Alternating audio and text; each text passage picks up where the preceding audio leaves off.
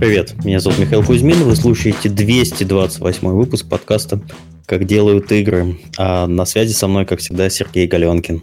Э, всем привет! У нас сегодня очень необычный выпуск подкаста, потому что мы проводим его с Мишей в день э, Миши дня рождения, в день рождения Миши.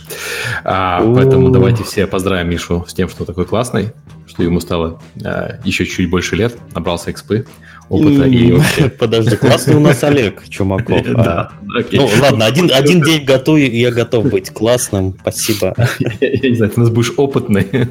Хорошо, я, я буду опытный сегодня. Ну, на самом деле, я когда думал, чем заняться в свой день рождения, по сути, подкаст это, наверное, гораздо лучшее времяпровождение, чем пойти куда-нибудь заниматься странными и веселящими мероприятиями. Так что... Более, что ты пил вчера, так понимаю. Да, я начал, то есть, нет, ну, я начал вчера, да, в баре с друзьями. Там. Ну, мы по пятницам заходим э, с, э, с компанией друзей, которые mm. работают в компании Херокрафт, и вот еще с инди, индиков вчера еще подтянул э, mm-hmm. Андрей Ковалиш и Артиняна Андрея. Сидели такой профессиональной тусовкой, но в ноль часов начали меня поздравлять, все по чести, нельзя же заранее, все прекрасно. Ладно, мы немножко отвлеклись от темы. Да, спасибо всем за поздравления. Эм, так, э, давайте нашу традиционную рубрику э, поддержка нашего подкаста. Э, напоминаю, чтобы поддержать нас, если у вас появилась такая такое желание, можно с помощью системы Patreon, ссылка есть в описании. Спасибо всем тем, кто делает это, продолжает это делать на постоянной основе. А также мы выходим благодаря нашим спонсорам. Генеральный спонсор подкаста это компания Players. Я думаю, они нашли наконец все продюсера, поэтому сегодня у нас новая вакансия. За, два месяца. Всего-то потребовалось два месяца. Да мы сами себе в Tiny Build ищем еще, еще продюсера, вы говорите. Ну, продюсеры я... так на дороге не валяются. Продюсер, мы искали себе продюсера на паблишинг, мы потратили в общей сложности 8 месяцев. Но очень хорошего нашли, мы очень довольны. Класс. Где да. вы его откопали?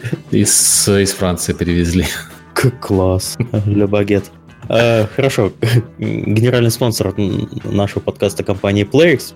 А PlayX входит в топ-10 разработчиков мобильных игр в мире. Сейчас компания открыта вакансия Lead Artist. Э, на этой позиции будете создавать графику для мобильных игр, визуальные концепты внутриигровых событий, формировать художественный стиль проекта и контролировать качество арта. Если вы работаете в игровой индустрии на логичной должности больше двух лет, владеете разными стилями, видимо, боевых искусств, Э, отличным чувством композиции, формы, освещения и цвета, то заходите на сайт э, job.playx.com, находите вакансию э, Lead Artist и отправляйте свое резюме. Еще раз job.playx.com. Подкаст выходит при поддержке Аподел. Аподил – это платформа для грамотной монетизации мобильных приложений. Аподил помогает разработчикам встраивать рекламу, анализировать эффективность и получать максимум дохода. Через единый SDK Аподил дает доступ к более чем 35 рекламным сетям. Он автоматически подбирает самую выгодную для разработчика рекламу в режиме реального времени, чтобы вы могли полностью сосредоточиться на создании классных игр, а не на их монетизации. А, также подкаст выходит при поддержке Game Insight. А, Game Insight — это крупнейший разработчик мобильных игр с офисами по всей Европе, а, по всей России — также в СНГ и про... Я извиняюсь, я туплю до сих пор. Uh, Game Insight — это лучшие хардкорные игры, Sim Тайкуны и Хидены с суммарной аудиторией более 350 миллионов игроков. Также это крутейшая команда R&D, получающая доступ ко всем топовым технологиям и возможностям разработки. Game Insight не стоит на месте и все время пробует себя в новых жанрах. Go пилить крутое. Пиши на dreamjobsobakagameinsight.com или смотри, что у них есть интересного по хэштегу Go Game Insight. А подкаст выходит при поддержке Завод Games. Завод Games – московская студия разработки игр. В компании открыты вакансии художников, геймдизайнеров и игрового аналитика. Подробности на сайте завод.games. Еще раз, завод.games. И мы напоминаем, что у нас в Минске 15-16 ноября пройдет наша любимая конференция DevGam. Э, ожидается до 2000 профессионалов игровой индустрии. Полная программа мероприятий уже на сайте. Выступят разработчики Dead Cells, Frostpunk, представители King, Perfect World, NetEase, Google, Snapchat, Tiny Build, hey, Image and Form, Image and Form и других компаний. Э, более 60 докладов про создание игр. Для слушателей любимого подкаста, а, мы люби, наши любимые конференции, мы любимый подкаст. Э, для слушателей любимого подкаста команды DevGam скидка на все типы билетов 15% по промокоду KDI15. Еще раз KDI 15. Окей. Давайте перейдем к знакомству с гостями. У нас э, тема в этот раз про VR. И э, хотел у нас тему про VR. Классный Олег Чумаков отказался участвовать. Он сказал, что он будет праздновать день рождения Миши. Ну, он видимо, да. видимо, празднует, да. Эм, поэтому э, придется нам с Мишей отдуваться. Э, у нас хорошие гости, поэтому я думаю, что мы будем просто слушать, но давайте с ним познакомимся. Антон Бравин, программист MobiRate. А, всем привет. Виталий Семенов, руководитель проекта Deep Type Games. Здравствуйте. И Алексей Тягнерядко, 3D, 3D художник окружения Rewind. Всем привет. Окей, давайте э, вкратце про себя. Начнем с Антона, наверное. Э, как вы сюда попали, чем занимаетесь, э, почему VR? А, тут такая ситуация, так как я с этой темы к Мише зашел еще в марте, а, но с марта прошло довольно много времени, в общем, я сейчас уже работаю в другой компании. И работаю я в другой компании примерно 4 дня, вот, но мне разрешено рассказывать как бы о VR-проектах, которые, которые мы делали. Вот. Э, значит, у меня история такая, что я пришел делать игры в компанию iTech Games э, в 2014 году. Вот, мы делали там казуальные игры для, для женской аудитории. И через два года проекта не стало, вот, а оста- я остался. Mm-hmm. Вот, и, так, и так случилось, что э, Цукерберг раздал на своей конференции всем очки, включая нашего генерального директора. Вот, и, и он приехал в Ульяновск, и как раз это, ну, я из Ульяновска, и все сошлось к тому, что давайте попробуем что-нибудь для этого сделать. Вот, и Очки, так получилось, что... Э, в смысле, Oculus? Э, Гервяр. Гервяр. А, Гервяр, окей. Okay. Да. И так получилось, что вот вообще iTech это, как это называется, digital-агентство полного цикла. То есть сайт, мобильное приложение, вот это вот все. И внутри него образовалось такое ренегатское э, направление из там двух-трех человек, которые занимались VR, вот, которым я руководил. И за два года мы сделали там одну игру и один медицинский проект еще. Вот, угу. такая история. А, Виталий? Так, а, ну, еще раз напомню, зовут меня Семенов Виталий. А, более известный в узких кругах под псевдонимом Доктор Жеребец, во многом благодаря моему YouTube-каналу, который, кстати говоря, отчасти посвящен актуальным вопросам геймдева. А, вообще, в игровой индустрии я уже более а, 10 лет. То есть, подожди, если я на Ютубе наберу Доктор Жеребец, я... Не набираю. правильный канал? Ну, смотря как набирать, да, можно попасть на мой канал. А, вот, значит, в геймдеве я уже более 10 лет, как я сказал, притом а, это официально, до того еще где-то года 4 занимался всякой фигней, типа там моды делал, изучал, как работает, как работают вообще движки. В целом мне это было интересно, и где-то с 2008 по 2010 год я вместе с небольшой командой единомышленников занимался собственным игровым проектом. Это была такая онлайн-копишка в стиле Western Steampunk. Но, как это часто бывает, а, довести игру до финала селенок нам не хватило, пришлось продать наработки и право сторонним компаниям, а, тоже местным.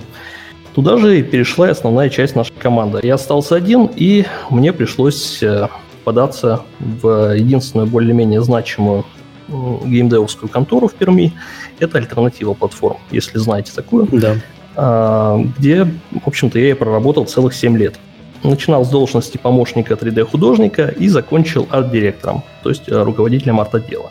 Также какое-то время был техническим художником, это, наверное, мое самое любимое направление деятельности.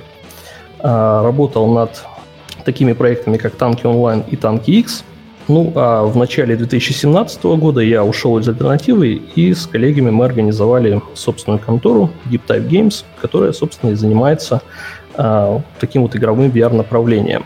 А я вот как раз, хорошо, что упомянул 2017 а, я специально посмотрел, э, когда готовился к выпуску, что последний подкаст про VR целенаправленно у нас, по-моему, был как раз э, в январе или в феврале 2017 То есть вот то самое время, когда VR ну, был на слуху. Это как вот в этом году была истерия по блокчейну, в 2017 вот просто все, все разговаривали про VR, и очень много компаний э, начало им заниматься. То есть вы с, с такой же целью увидели перспективы и пошли ну, в этом направлении? На самом деле, с, где-то с конца 2016 года, если уже быть более точным, а, я этой темой занялся, то есть я был в отпуске, много думал о жизни, потому что во время работы обычно на это времени нет. вот. И понял, что мимо меня что-то интересное проходит. Вот. На самом деле VR я интересуюсь давно, у нас в конторе как-то, ну, я имею в виду в альтернативе, а, был как-то куплен ДК-1, Oculus Rift старенький такой, если mm-hmm. знаете. А, вот, мы активно его изучали, думали, как его применить, но ничего не придумали, но технология мне понравилась. А, собственно, тут же вышел в продажу, по крайней мере, у нас официально HTC Vive.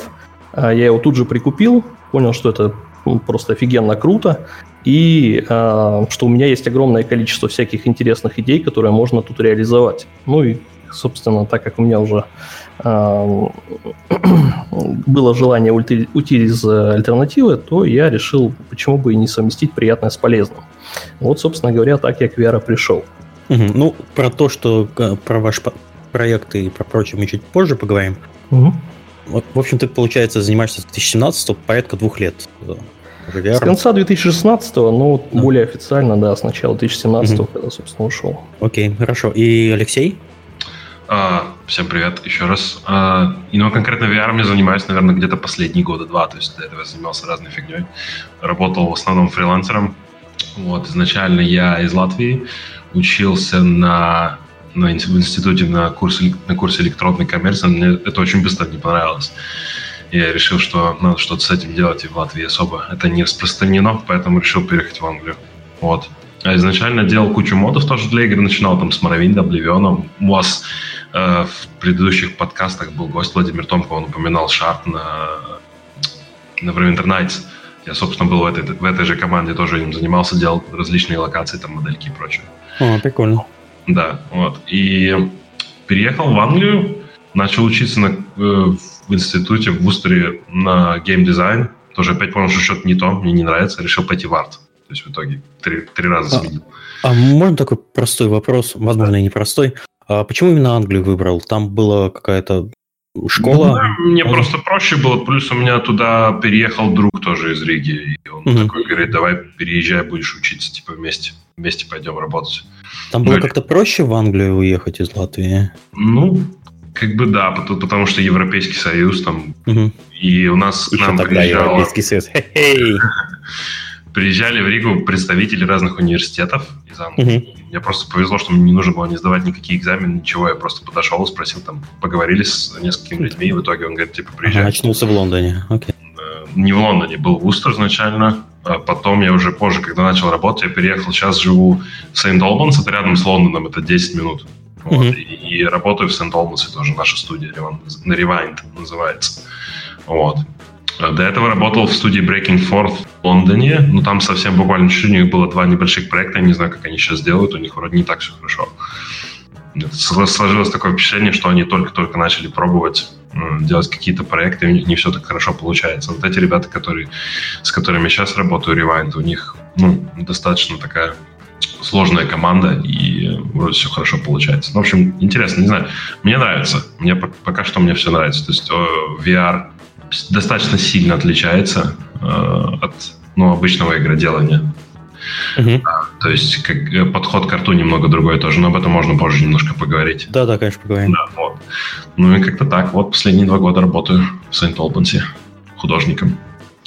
Окей, okay, давайте с чего начнем. Uh, ну, нам было интересно сделать подкаст про VR именно сейчас, тому, что как-то в последнее время VR немножко пропал с информационного поля, его там вытеснили на другие проекты. И такое ощущение, что там что-то происходит, а мы просто про это не знаем. Ну там, там все новости, все плохие новости какие-то да. время приходят. То один из создателей Oculus уволился из Фейсбука, то Facebook э, не будет делать больше PC-шный VR и концентрируется на отдельных шлемах. Ну, опять же, блокчейн, который э, перетянул на себя много э, инвесторов с дурными деньгами. То есть раньше они все бегали в VR, а сейчас возле угу. блокчейна создает ощущение, что там у VR все плохо, хотя, наверное, нельзя так сказать плохо. Никогда не было хорошо с точки зрения потребительских, э, так сказать, ожиданий. Так вот, это так или нет? Вот как вы себя ощущаете? А у нас кто будет отвечать за хорошие новости, а кто за плохие? У меня в основном хорошие новости, поэтому быть... Хорошо, давай с хорошего копа начнем. У меня в основном плохие. Отлично, то есть... Наверное, больше плохие, чем хорошие. Вот и договорились. Один-два. Все, VR мертв.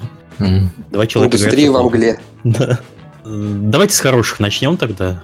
А ну, давайте закопаем. начнем с хороших, то есть я расскажу что-то хорошее, а потом меня будут активно оп- опровергать. Вот, что на самом деле все совсем не так. А, вообще, если говорить про а, VR, то тут есть, в общем-то, два таких важных направления. Это субъективное и объективное.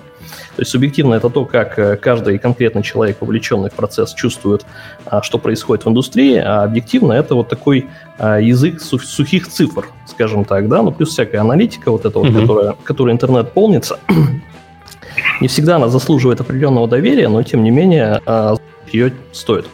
Вообще я тут э, немножко посмотрел относительно свежую информацию. Опять же скажу, что свежую это скорее более про прошлый год, чем про нынешний, поскольку этот год еще не закончился, и данных пока там актуальных нет.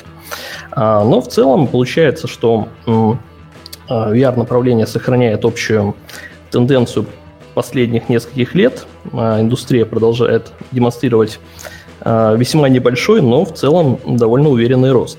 Правда, тут надо отметить, что да, действительно, с одной стороны, VR оттесняется какими-то более а, новыми и, соответственно, более актуальными трендами. Это вот в такой вот новостной среде.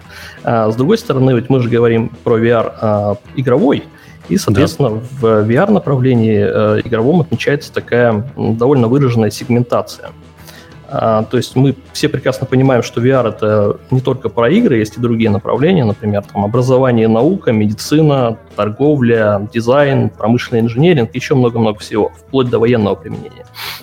То есть в целом абсолютно понятно, что VR как бы а, состоялся в нынешнем своем виде, но а, вот именно в игровом направлении он так вот, ну, совсем-совсем чуть-чуть а, как-то ползет. Вообще, почему это происходит, я тоже а, проанализировал, есть у меня какие-то данные, но думаю, что мы об этом поговорим немножко позже.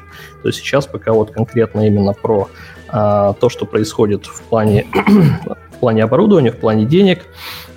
Вот, есть такая небольшая аналитика о том, что э, доходы, ну, доходность, по сути дела, направления а, в течение ближайших нескольких лет будет исключительно расти. Притом а, есть разные прогнозы. Одни говорят, что это будет происходить быстро и существенно, другие, что вот будет продолжаться вот такая вот плавная тенденция. А, но в целом понятно, что там в сравнении с 2016 годом, в 2017 прирост небольшой, в 2018 уже а, планируется чуть ли не в два раза а, прирост прибыли. Посмотрим, насколько вообще а, все а это... С чем это связано? Откуда такой прогноз? А, прогноз, ну, это все, понятное дело, и, судя по всему, связана она с, с анализом капитализации рынка. Вот это вот VR-направление. То есть там обычно VR и AR там вместе тоже как-то почему-то вот постоянно а, в одних и тех же графиках связывают, что для меня весьма странно. Но тем не менее, то есть а, устройства продаются, игры продаются, м- какой-то определенный информационный фон, тем не менее, сохраняется, ну и есть ряд моментов, которыми прям вот можно в индустрии гордиться. Это вот если говорить про интересные какие-то новости, которые лично мне кажутся знаковыми в данном случае. Я могу сказать, что вот, э, например, недавняя информация о том, что Sony, ну, можно сказать, практически победила в гонке VR-шлемов, продав более трех миллионов э, своих вот этих вот PSVR устройств, это на самом деле довольно неплохо. Хотя э, я так думаю, что это, скорее всего, где-то в половину меньше того, что они изначально ожидали. Но, тем не менее, реально это неплохие цифры. Тем более, Слушай, если ну учитывать, что а по, по сегментам рынка, то есть э, растет, растет, но это, это домашний потребитель, это B2B, это вот аркадные центры, всякие B2C. Где? Э, а, Я рост? смотрю только по основным э, VR-устройствам, то есть это вот эти вот шлемы, четыре mm-hmm. основных, да, получается, и, в общем-то, отчасти мобильный рынок, так называемый мобильный а, устройство. А какие четыре основных шлема? А, четыре основных шлема, это получается Oculus CV1, это HTC Vive, это новый игрок на рынке VMR, то есть целая куча устройств, э, объединенных некими своими общими технологиями, и, конечно же, PSVR, который их всех угу. в совокупности сделал довольно неплохо. Я ну, вот только вот про третьего не, не слышал. Ничего. Это майкрософтовский шлем. Ну, в смысле, майкрософтовская платформа, на которой да. все делают шлемы. Samsung Odyssey, это вот эта фигня, Acerовский шлем синенький такой. Но они все внешне разные, а внутри одинаковые. А, то есть я просто совсем вообще даже не в, не в этой теме. Microsoft сделал какую-то технологию, которая позволяет... Ну, это э, платформа. Это ага. такая платформа, где... Простите, что я ворвался так. Да, не можно. Это такая платформа, как... Это с каким-то, представь, это с 3DO такая же история была. То есть, типа, компания разработала стандарт и предложила другим ребятам, у которых есть заводы и корейцы с паяльниками, собрать что-то по этому стандарту и продавать под своим брендом. Вот, то есть это ровно то же самое. То есть Microsoft сделал какой-то стандарт, сказал, вот у нас есть стандарт, вот у нас будет магазин, куда вы можете, э, который вы можете пользоваться. Короче, все сказали, окей, хорошо, Acer сделал свой шлем, Samsung сделал свой шлем. Кто-то еще сделал свой шлем, их там штук, не знаю, дюжину, наверное, этих шлемов. Вот. Ну и все, как бы вот вся история, собственно. Главная фишка здесь в том, что эти шлемы очень дешевые. То есть это такая попытка выкинуть на рынок э, очень доступное устройство, которое может купить себе каждый и не особо сильно при этом обеднеет. Вот поэтому а что, там... извиняйте, а что тогда с пиаром вот этой всей штуки? Потому что до меня, как ну, до конечного потребителя, а этот вот месседж пиаром... абсолютно, абсолютно не дошел. Я знаю только, по, по сути, Oculus, да, Vive. Ну, там PSVR угу. тоже. Да. С пиаром все плохо. Это одна из проблем, которые сегодня бы хотели, а, собственно, в э, перечне вопросов она присутствует. Угу. Я думаю, что ноги растут от этого. Окей, а... хорошо, ладно, пока не будем углубляться. Угу. Вот, а э... что с корпоративным рынком? То есть я, опять-таки, это, э, сказать, anecdotal data, я, у меня нет сейчас э, под рукой цифр, но вот, и, и я работаю, если что, в технической компании, которая пилит для VR очень много всего. У нас никто дома VR не пользуется, все наигрались и забросили. Uh, у нас была зона для VR, где можно было приходить. Я помню, когда я пришел в компанию, она была всегда забита, всегда люди стояли, попробуй что-нибудь новенькое. Сейчас никто не пользуется. Но при этом я вот вернулся из Японии, и в Японии во всех аркадных центрах, ну, во всех, где я был, аркадных центрах, не могу сказать, за все, есть э, обычный этаж, выделенный под VR, там специальные разработанные под VR игры, там, ну, кроме шлема, э, там еще датчики, там еще перчаточки, там еще оружие специальное, которое э, с датчиками, такой room scale VR получается, и очередь постоянная в, в эту штуку поиграть. То есть больше очередь, чем на VR, была только на House of the Dead 5, а там понятно почему, вот как бы там очень-очень известный бренд. И э, понятно, что аркадные автоматы, они за пределами Азии, наверное, не сильно популярны, но вот судя по Азии, эта штука такая достаточно мощная. Есть какие-то у вас информации о том, как этот сектор развивается? Ну, есть информация только о том, что этот сектор тоже растет. И вообще, mm-hmm. тут интересная такая тенденция, что так как сектора растут, то они геймдев немножко поджимают. Но, а, тем не менее, э, геймдев направление, да, VR. А, тем не менее, оно сохраняет лидирующую позицию. То есть все равно VR это все, все равно больше про игры. это тоже все игры, и я к чему? Там, я там видел игры, которые, ну, типичные аркадные игры, которые заточены под аркадные автоматы, которые ты никогда в жизни дома не поиграешь, потому что mm-hmm. они требуют вот этот, вот этот весь обвес, который есть только в аркадном автомате, э, ну, э, в аркадном центре. Ну, я могу сказать только, что вокруг себя я замечаю примерно то же самое, тоже всяких вот таких вот торговых центрах развлечений имеется. Я думаю, что да, это вот такая вот новая, а, новый такой бизнес-тренд, закупить оборудование и начать, а, собственно говоря, его монетизировать. Цифры конкретно я не искал, но думаю, что Проблема в том, что для меня это не очень интересно, поскольку я вот именно вот в этом направлении не работаю. Для меня интересен VR, который можно принести в каждый дом. Uh-huh. Вот, так что, наверное, может быть, кто-то э, из коллег подскажет, как это вообще стоит. Во- вообще у меня есть подозрение, что этих цифр вообще нет, потому что все, с кем я общался, это примерно э, бинарное понятие о рынке. То есть тебе говорят сегмент, ты говоришь, можно на нем заработать или нельзя на нем заработать, и все. Вот. И все так ходят. И у всех есть э, статистика, естественно, от супердаты, которая там показывает, сколько-то миллионов, десятки, сотни тысяч этих устройств. Вот, и Сейчас вот. я при слове супердата стагерился. Да. Ну, я тоже, тоже данными от супердата пользовался, если честно. Так. Немножко а, неточная по, по другим вещам. Я не могу сказать по VR. Да, но по другим вещам они не очень точные, к сожалению. Я бы сказал, очень неточные. Я сверял основные показатели по устройствам с другими источниками. В целом совпадает. Понятно, что там не один в один, и там немножко за разное время, но в целом, да. Я бы сказал, что наоборот, что в геймдеве как-то все грустно, потому что у нас тоже есть комната специально выделенная под VR, и сколько под начало, когда только туда устроился, все ходили, играли, сейчас в основном все занимаются, ну, не знаю, э, в основном все проекты, которые к нам конкретно идут, например, это реклама либо обучение. То есть конкретно геймдева очень мало, насколько я вижу. Я не могу сейчас привести никакие цифры в пример, да, но в большей, в большей части случаев это, скорее всего, реклама. То есть нужно кому-то показать новую модельку машины, да. Сделай мне эту машину, э, сидишь в VR, собственно, как, как за рулем, да, и смотришь на все эти части, все, что, все, что там двигается и прочее, прочее, прочее. А геймдев, я не знаю, пока что немного грустно, так как все эти шлема, за исключением, может быть, PSVR, потому что он очень удобен, там его включаешь, он сразу работает, да. Все остальное, не знаю, как-то громоздко, все эти кабеля очень неудобно, очень многие люди жалуются, и мне кажется, что это все будет, нач... ну, начнет расти, когда вот сейчас новый этот шлем выходит от Oculus, как он называется, Quest? Санта-Крус, вот. который, да? Quest, да. У него не будет никаких ни кабелей, ничего. Мне кажется, что вот это вот, ну вот как-то... Да, но это же, это же этот, это же э, Oculus Quest, это же 845 Snapdragon. Это, ну, по сути, мобильный телефончик. Ну да, он ни к чему не, при, не это самое, не присоединен. Я не знаю, как он будет выглядеть. Пока еще никто не видел, насколько я знаю. Ну и что? Зато не компьютер. Та-та-та. Нет, есть куча презентаций, на самом деле, как да, это все выглядит, как это все работает, да? конечно. Это очень такая раскрученная вот, поэтому я думаю, с ним будет все хорошо, но опять же, э, это мобильный VR со всеми с вытекающими неприятными последствиями. А я скорее говорил о том, что в общем и целом, если смотреть на показатели, неважно, откуда ты их берешь, там, с э, супердата или еще откуда-то, они в целом внушают оптимизм. Понятно, что если смотреть со своей субъективной позиции, то да, а, есть там какое-то VR-устройство в э, конторе, да, и оно уже давно особо никому не интересно. Но тут надо задавать вопрос, почему.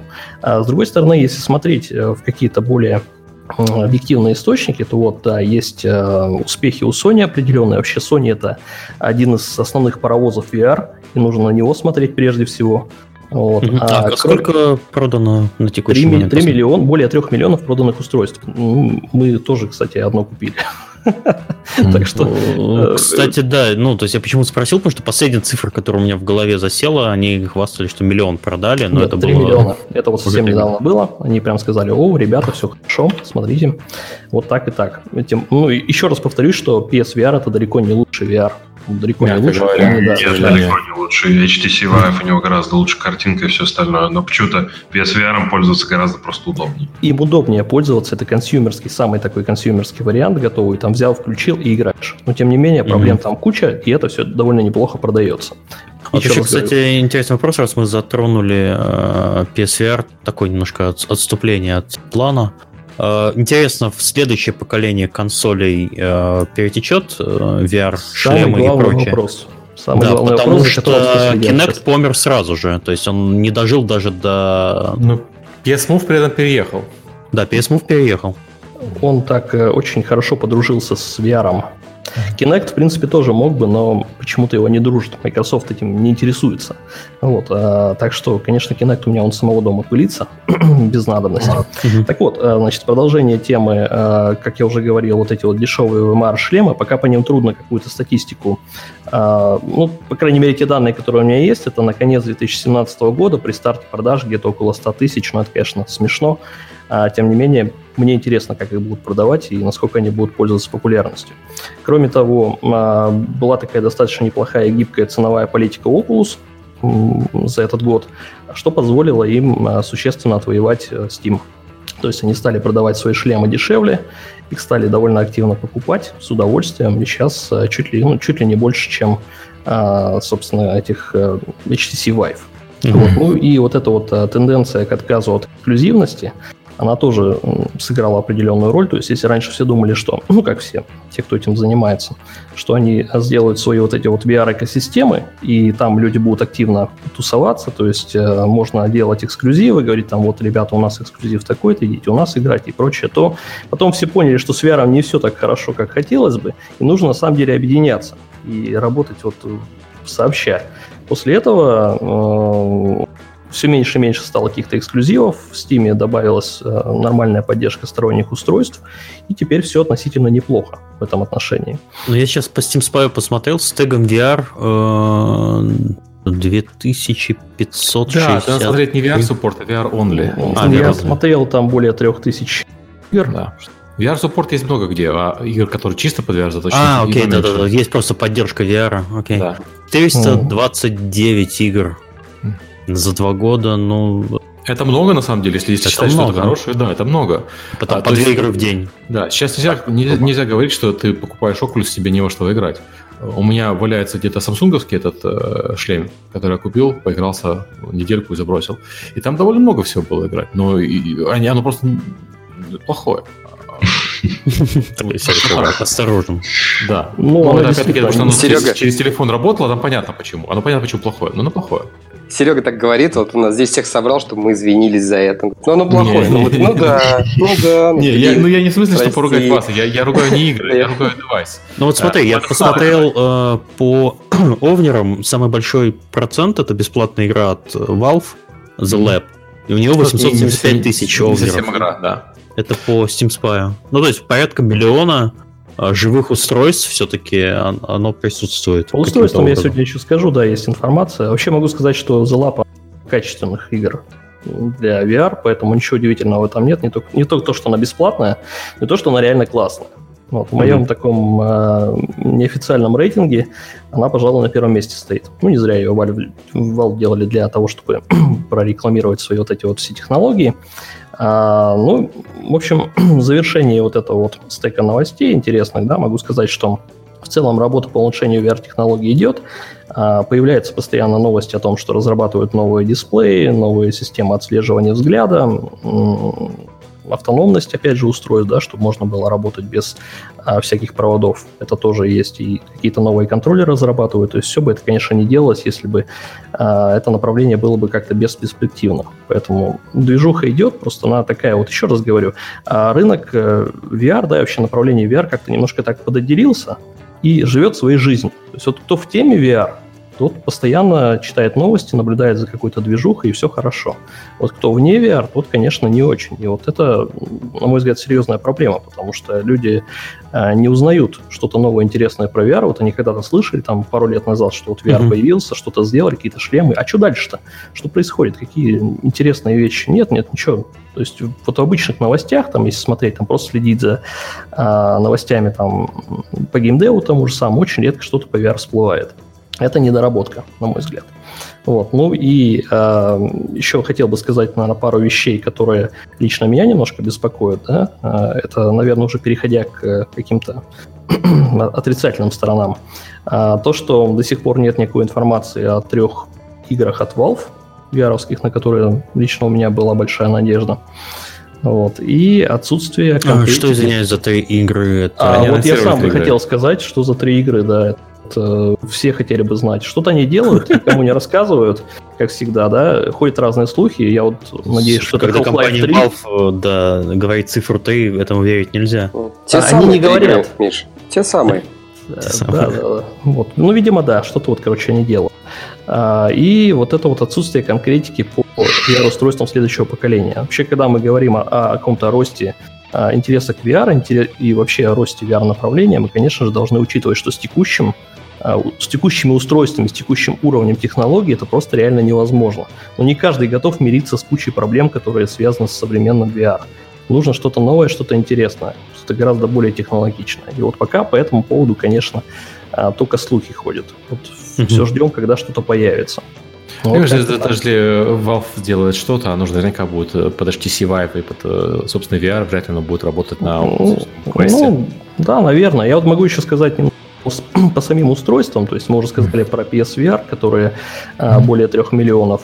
Что касается остальных шлемов, а, вот этой вот а, большой четверки, да, здесь, скорее всего, получается, что в совокупности Oculus и а, Vive имеют где-то а, чуть более миллиона, ну, может быть, ближе к полутора миллионам даже а, на текущий момент. А по э, Windows Mixed Reality, то есть по VMR, пока ничего не понятно. Но если даже с ними все будет хорошо, то они в любом случае в ближайшее время не догонят э, PSVR. Поэтому вот с э, такой вот аудиторией, да, с таким количеством устройств мы пока что вынуждены работать. Ну, типа 5 миллионов, если так грубо. Ну, если... Ляпнуть. Ну, надо... Что учесть? Например, покупают Oculus или HTC Vive, то это не обязательно для игр это может быть и корпоративное использование. То есть здесь мы можем вычитать определенный процент, который идет совсем не в нашу кассу. А, но вот PSVR, куда все хотят попасть, это, конечно, только про игры. Вот, и там гораздо интереснее. Не Поэтому... только про игры. Ну, имеется в виду, что... еще все вместе. Ну, понятно, но если как бы у человека есть PlayStation, и он покупает PSVR, то, наверное, игры это одно из основного, в общем, что для чего они еще применяется. Нет, а зачем еще? Я вот даже что-то, кстати, не, не могу представить, что там еще запускается, кроме видео. Видео можно, да. Ну и все, пожалуй. Видео, но опять-таки реклама, допустим, э, выходит какой-то новый телесериал, и делается по этому телесериалу небольшой experience. Но это, в принципе, так. Это, я, я бы сказал, это можно отнести, скорее всего, к играм. Как-то так. Ладно, наверное, можно в, в рамках этого, этой рубрики обсудить простой вопрос. Недавно же на Steam разрешили э, открыто продавать порно-контент. Ой, вот тут-то карта и пошла, да? Ты имеешь да, вот да. это очень э, интересный вопрос, потому что ну, мы знаем немало примеров из истории, когда порнография двигала вперед продажи э, определенной технологии. Так случилось с Blu-ray, который победил HD-DVD Microsoft э, запретил HD-DVD был, или как он назывался? Да, HD-DVD был, да. Да, я даже уже, даже забыл, насколько лет назад это было. Технология просто умерла, потому что там не было пор- порнографии, а на Blu-ray Sony разрешила. Поэтому То технология Betamax, пошла в масло, да. Вот. Betamax VHS. И как вы думаете, мои дорогие эксперты, что-то изменится в этом отношении? У меня вопрос сразу есть. А кто вообще пробовал VR-порно? Руки. Я пробовал. Я, тоже пробовал. Я, я нет. А, есть что? Ну, как бы есть видео, есть игры. Игры говно совсем, честно говоря, очень Ви- говно. Видео еще хуже. Не, видео, ну нет, там есть нормальное видео. Ну, оно есть, но это не то. Это не тот уровень погружения. То есть я здесь не очень верю в э, а. порнуху, честно. Не, ну хорошо, ладно, мы про видео пока не особо говорим, но на Видео это уже производство это дешевое. Вот игры больше интересуют. Игры а. есть качественные, но они не совсем порнографические, назовем это так, да, то есть есть всякие такие около того, но обычно японские такие или что-то вроде вот того. Вот. Они, конечно, есть, они интересные. Ну, хорошо, а, внутри индустрии VR есть ли обсуждение, что есть надежда на продвижение технологий, когда вот Steam э, разрешил публиковать такой контент, э, воспряли духом разработчики или нет, или вообще всем пофиг? Нам конкретно абсолютно пофиг Я вообще не слышал. У нас тоже не упоминалось. Но если упоминалось, все как-то эту тему быстро обсудили и забыли. Опять-таки, все говорят про то, что это должно работать на Oculus Quest, и Oculus Quest свой магазин, вряд ли они топорно пустят. Да, точно. Facebook. В общем, ответ нет. Как, как бы как, э, я, я, я перефразирую, Миш. Смотри, э, порно, которое э, VR-порно можно смотреть на любом хедсете абсолютно, но вот как, как эксперты говорят, оно не, вставляет. Вот. А игры... Не тот уровень погружения, да. Да, не тот уровень погружения, что, что логично. Особенно там в странах, где тот уровень можно погружения можно получить сильно дешевле. А, так вот, а, я думаю, на, на азиатском рынке это более актуально, поэтому там... Ну да, да, на, да, да. А, а вот а, если мы говорим про а, Steam, то для того, чтобы использовать э, VR с компьютером, то тебе надо купить компьютер за полторы штуки и э, VR-девайс э, за 400, и настройка всего этого, она геморройная достаточно. То есть только, только очень, так сказать, вовлеченные в это дело люди будут использовать такой, такой сетап для порно. Угу. Ну окей, ладно, я думал, что все-таки это даст определенный толчок. Нет, ну, да, в Японии VR-бордели есть. Ну, то есть... Серьезно? Э, ну, там, короче, я где-то, да, читал, э, там, в общем, комната... Серега, Серега, ты был в Японии, почему не сказать? Я, я, я поеду скоро, да? Там прикол в чем? Там комната, в ней стоит системник, VR-шлем и койка. И как бы, ну, типа, и все. Ну, стул есть еще. И прикол в том, что, ну, это как она работает по модели обычного интернет-кафе, только там все сидят не все вместе, это было бы странно, они все сидят каждый в комнате своей. Ну, если они в шлемах, то можно и вместе. Зачем? И прикол в том, что сутки в этой комнате стоят дешевле, чем номер в хостеле снять. Вот. Туда многие просто приходят, короче, даже шлем не одевают, просто сидят там или живут там по неделе. Это, это они так рассказывают, да. Ну, я как бы за что купил, за то продал. Да, я шлем не трогал, это ребята рядом стояли и трогали. А от меня так пахнет. Ладно, я не... Да, шлемом пахнет. Я не хочу на этой теме долго очень заостряться. Ну, просто мне казалось, что все-таки это даст э, какой-то boost технологии. Ну, посмотрим. Вот э, появятся какие-то определенные хиты, потому что э, вот пока мы в, на прошлом подкасте искали клубничку на стиме, в первых э, строчках э, поиска э, выходили VR-проекты все-таки. Вот, но что-то... Вот даже по Steam Spy я не вижу... Сейчас тут там... Даже в топ-10, по-моему, нету никакого... А, Суперход VR... А, не Суперход, это не, это не Нет, то название. Суперход VR, это, не, это, к сожалению, не то название. В общем, даже на первой странице нету, и это очень странно. Вот, так что... Ладно, посмотрим. Я думаю, что VR это все-таки не умирающий больной, и настолько прям кардинальные меры ему спасут другие вещи, не порнуха. Окей, okay, хорошо. А если следующий вопрос, а вообще среди э, проектов какие-нибудь хиты вы можете назвать на всех платформах? Какие, на какие игры можно равняться, какие продались или base самый большой? Да, есть такая информация, могу, в принципе, ее озвучить. Mm-hmm. То есть, опять же, здесь разделю на объективный и субъективный. А, начну, наверное, с субъективного, так как он более короткий. Как я уже говорил, лично мне больше всего понравился The Lab. Кроме того, я еще играл Batman Arkham VR. Тоже такая одна из первых игр была. Rocksteady, по-моему, сделали. Довольно неплохая игрушка. Э, также есть игра Dark Season, Vanishing Realms и вот uh, LA Noir, который VR-версия. Хороший пример того, как надо адаптировать uh, уже имеющиеся игры под VR. То есть это такой мой личный топчик. Ну, что касается именно игр, которые, я так понимаю, наиболее хорошо заработали, прежде всего интересно, да? Угу. А, сейчас, наверное, в лидерах, можно сказать, игры от uh, Bethesda по продажам. Понятно. Skyrim.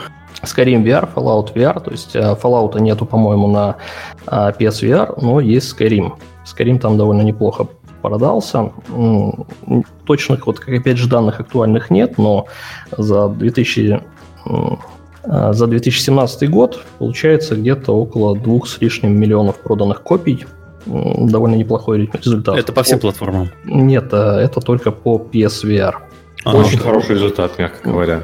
Очень хороший результат, но опять же на безрыбье, потому что на PSVR ничего только появилась эта игра, все, конечно, начали активно скупать. Я уже не говорю про фанатов Skyrim, какую их целая куча.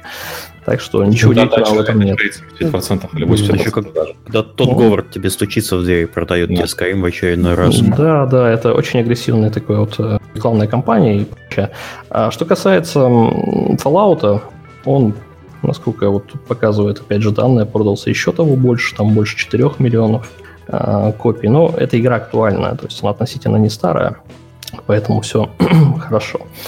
Кроме того, в э, лидерах также вот Beat Saber, игра, которая нынче очень популярна. Угу. Такая ритм игра, я думаю, да, кто знает, подтвердит, конечно. Ну, Beat Saber, это... все, все играют в этот Beat Saber, он постоянно. Он офигенный проект, потому что он себя продает моментально, даже короткой гифкой, да. и э, он выглядит очень шик очень, очень качественный, шикарно. очень простой. Заходит да. людям на ура, а, поэтому отличная продажа и вообще это очень качественная игра. И плюс неожиданно, неожиданно, конечно, штука.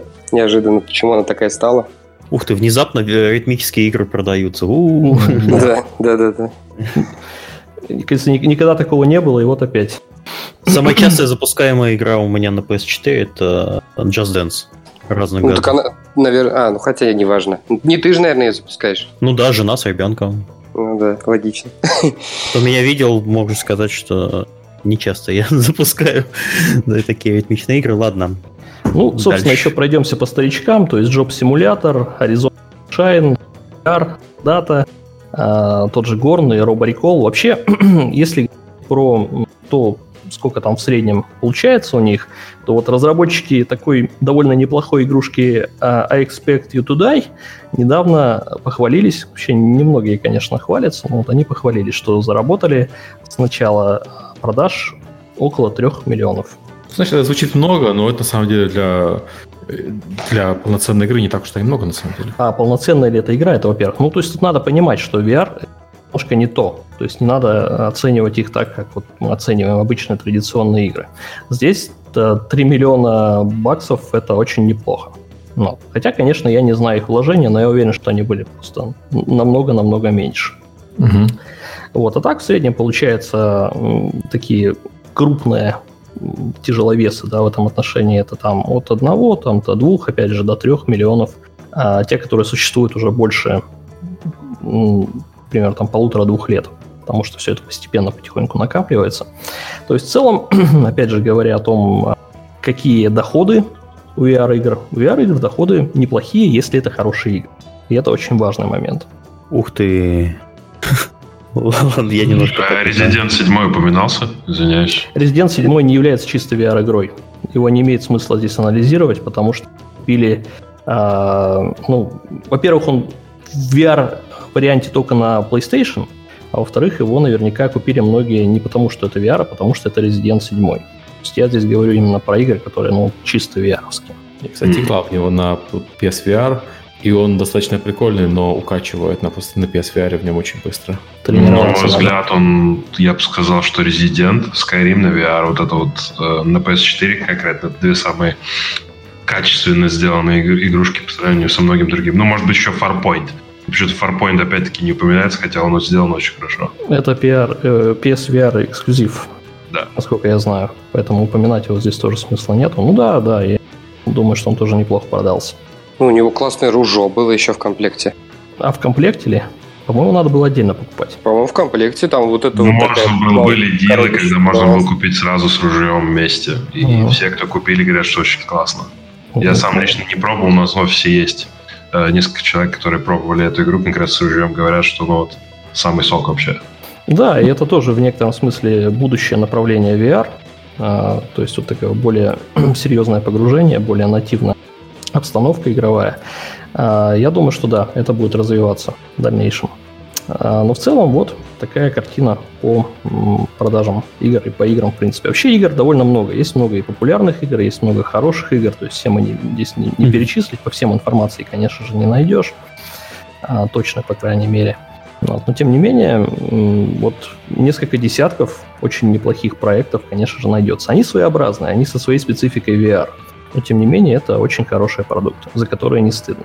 Ну хорошо, за здравие мы поговорили, а вот ребята обещали немножко за упокой накопать нам тут. А, ну давай, на какой Что почве не будем нравится, про деньги? да. Где деньги? Не, даже, даже, даже не про деньги. Вот у нас э, прозвучали позитивные стороны, а вот что не особо нравится, как себя сейчас ощущает э, VR-индустрия. Мгм. Ну, например, Oculus активно форсил мобильный VR в свое время. Вот. Ну, а сейчас он, по сути, как бы мертвый. Ну, то есть в нем нет никакого смысла. Сейчас э, ребята начали с темы так плавненько съезжать, говорить, что это мобильный VR нужен для то- того, чтобы человек привык к технологии, он в нее погрузился, как бы, и потом уже купил наш шлем за 600 долларов. Вот, и вместе с компьютером и радовался. Вот, то Мгм. есть э, не абсолютно непонятные продажи этих Gear VR от Samsung, то есть а, это я просто могу же сразу, к примеру, как пример на свой, проект приводить.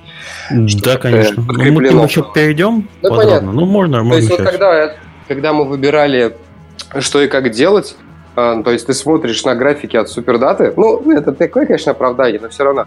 Ты смотришь на эти графики и видишь, когда у тебя 4 миллиона гирвиаров, а где-то там на дне лежит 300 тысяч окулусов. Естественно, ты хочешь сделать игру для 4 миллионов гирвиаров. Ну, как бы, блин, не надо быть 7-5 во лбу, чтобы так поступить. Вот. А прикол был в том, что, вот, например, у нас в Медиамаркт заходишь, э, там VR бандлились вместе с S7. То есть лежит S7 40 тысяч Да. рублей. Рядом лежит S7 плюс VR 40 тысяч рублей. Ну и как бы люди, естественно, покупали вместе со шлемами. Приходили и клали их домой на полку. И э, в итоге к концу 2017 года образовалось примерно 10 миллионов э, при- привет. 10 миллионов э, телефонов, лежащих на полке. Не телефонов, а шлемов. Ага. И то есть их реально там, ну вот, они почти все лежат на полках в пыли. Могу Э, подтвердить. Вот, то есть непонятно, зачем вообще Oculus Go нужен. Ну, в принципе, я понимаю, точнее, он нужен не для игр. То есть на... я больше за российскую, как бы в российской тусовке покрутиться успел. А, то есть у нас очень много бизнес-проектов всяких разных, где нужно очень много очков одновременно. Там, например, презентация нового BMW какого-нибудь, там загоняют 50 человек в ангар, а, надевают им всем 50 очков на, на, на голову, где-то нажимают удаленную кнопку play, у всех одновременно что-то запускается, все это смотрят, потом снимают очки и видят перед собой машину и салют. И стриптизерш. Ну, короче, вот так вот все это работает примерно. То есть это BTL-история. И там как бы реально эти очки, там э, есть чатик по VR, э, AR, VR э, тематике российской. И там люди постоянно, у кого можно одолжить 75 пар очков, 50 пар, 25 пар. Угу. Ну, не одолжить, там, арендовать, то есть вот такие истории. То есть вот этот Oculus Go, он примерно для этого, получается, и нужен. И то есть для игр, по сути, так вот к концу этого нашего 18 года сложилось так, что для игр это Rift и Quest, который еще не, не вышел. Ну, вот как бы примерно такая тема. То есть осталось только вот большие мобильные шлемы. То есть если мы говорим про игры, значит, людям нужна свобода перемещения, и не какая-то условная, как в мобильном VR, а именно прям полноценная свобода перемещения, на компромиссы они идти не готовы. А, да, соглашусь, в Англии, пожалуй, такая же ситуация и с играми, и с другими проектами. То есть люди, ну, людям не интересно, не то, что не интересно, просто неудобно играть в игры, когда ты закручен в кучу кабелей. Думаю, это уже упоминалось, по-моему. Вот, поэтому, мне кажется, рынок будет немножко расти, когда выйдут... Э, вот мы сейчас экспериментировали с haptic feedback, когда полностью вместо э, точ-контроллеров у тебя полноценные перчатки, ты можешь все что угодно поднимать, трогать там и прочее. Использую, использовалось в нескольких проектах, пока что не могу ничего подробно рассказать, но это очень классно. Все очень прикольно работает. То есть гораздо удобнее работать с перчатками, например. И когда ты ни к чему не подключен, поэтому ты можешь ходить по комнате туда-сюда, там поднимать различные объекты, там можно использовать для обучения, рекламы, всему чего угодно. Мне кажется, вот когда вот это вот выйдет на рынок, тогда можно будет поговорить побольше. Окей, хорошо. Ну, давайте перейдем к проектам, над которыми вы работали поподробнее. А, наверное, давайте Антон начнет, потому что он уже, уже не работает над проектом, поэтому это будет самая позитивная история. Э, я же на негативной стороне, на, на, на, этой, да. на, на темной стороне. Да. Почему позитивной? Ну ладно. А, в общем, игры мы сделали за два года две. Первая была, это такой Rope Walker VR назывался. Это, в общем, игра для картборда, для выставки. Там надо ходить по канату, то есть, ну, просто... Это когда были популярны игры с вестибуляркой, вот, то есть идете по канату, вас качает влево-вправо, вы качаете головой в обратную сторону. Единственная там прикольная ситуация была с этой игрой, то, что мне сказали, вот сделай так, чтобы вот этому чуваку понравилось. Ну, там один из директоров, короче, неважно. Сделал так, чтобы ему понравилось. Там игровая механика была такая, как в Тони Ховке с этим, э, с равновесием. Ну, то есть вы, если падаете влево, вам надо зажимать там условно стрелку вправо, чтобы выровнять равновес.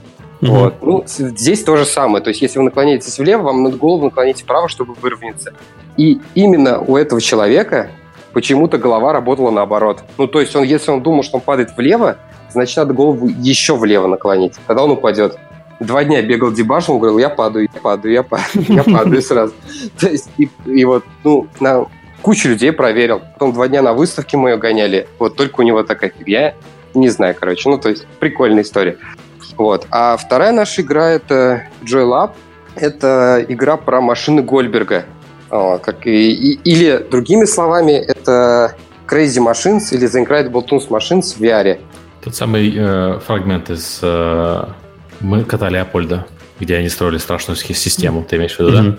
Блин, я не помню в коте Леопольде, но в фильмах в 90-х очень любили. Звонит будильник, толкает да, мячик. Машина, машина Гольберга, да, это, это, да, вот. Ну, я, я просто привык уже все, все, все, все время проговаривать, э, этот, отсеивает разные... Короче, воронка понимания mm-hmm. существует. Вот. А, и вот как раз это возвращаемся к вопросу о девайсах. То есть сначала я ее прототипировал, для рифта, то есть что там предметы стояли на столе, прикольно, чтобы их там хватал, что-то делал, перемешивал как-то. Вот. Но потом увидел эти э, самсунговские 4 миллиона устройств, такой почесал голову, вот, и придумал, как это завернуть в цилиндр. Ну, то есть, э, по сути, JLab — это такая же 2D-игра, но в VR это наше рабочее пространство завернуто в цилиндр. У нас круглый стол вокруг нас. Вот. И вот этот, э, вот этот цилиндр, в котором предметы расположены, которыми, с которыми мы манипулируем. Ну, это на самом деле реально проблема для проекта объяснить VR-игру, вот, которая 2D-игра про машины Голдберга. В общем, это дичь, короче. Объяснять это. Э, вот. Но, по сути, да, это обычный Crazy Machines в VR. Угу. Мы делали его под mobile. Там кое-как мы это все осилили технически э, и выпустились. Так, я так понимаю... Понимаю, сейчас, секундочку. У меня даже есть цифры. А, история такая. Ну, значит, мы ее начали делать в начале января 2017 года. И, и где-то... Естественно, планировали сделать за 3 месяца, потом договорились на 6, сделали за 11. А, ну да. Классик. А, и где-то в июне, в июле, я уж не помню, у меня только приходит письмо. А, ну, тут Возможно, они так хитро написали, либо я не понял. Короче, э, в общем, суть этого письма была в том, что, знаете, ребята, вот если вы хотите разрабатывать под нашу платформу, то есть до этого они там всем обещали баннеры, большие-большие там на главной странице стора. Я такой, окей, хорошо, никто мне баннер не даст, ну ладно. И приходит письмо, там написано, значит, у нас очень строгое ревью, и мы понимаем, что его хотят, там или не хотят, не все проходить.